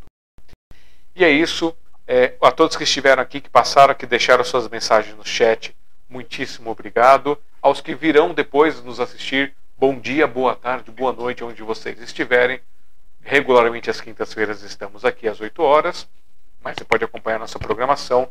Conheça as nossas playlists, deixa tocar, deixa divulgar, vamos espalhar os sinopses, vamos espalhar o Café com Poesia e outras artes também. Vamos valorizar a todos os nossos autores, a todos os nossos escritores contemporâneos, para que juntos possamos fortalecer a arte, porque depende do interesse da população, do interesse das pessoas, essa mudança, que aí o restante, quando chega nos canais políticos ou nos canais privados, eles sentem essa interferência porque nós podemos influenciar isso também. É, receba o meu beijo e um abraço fraternal. Eu sou Alexandre Jazara, tentando deixar o mundo um pouquinho melhor de quando eu cheguei por aqui. Até mais. Thank you.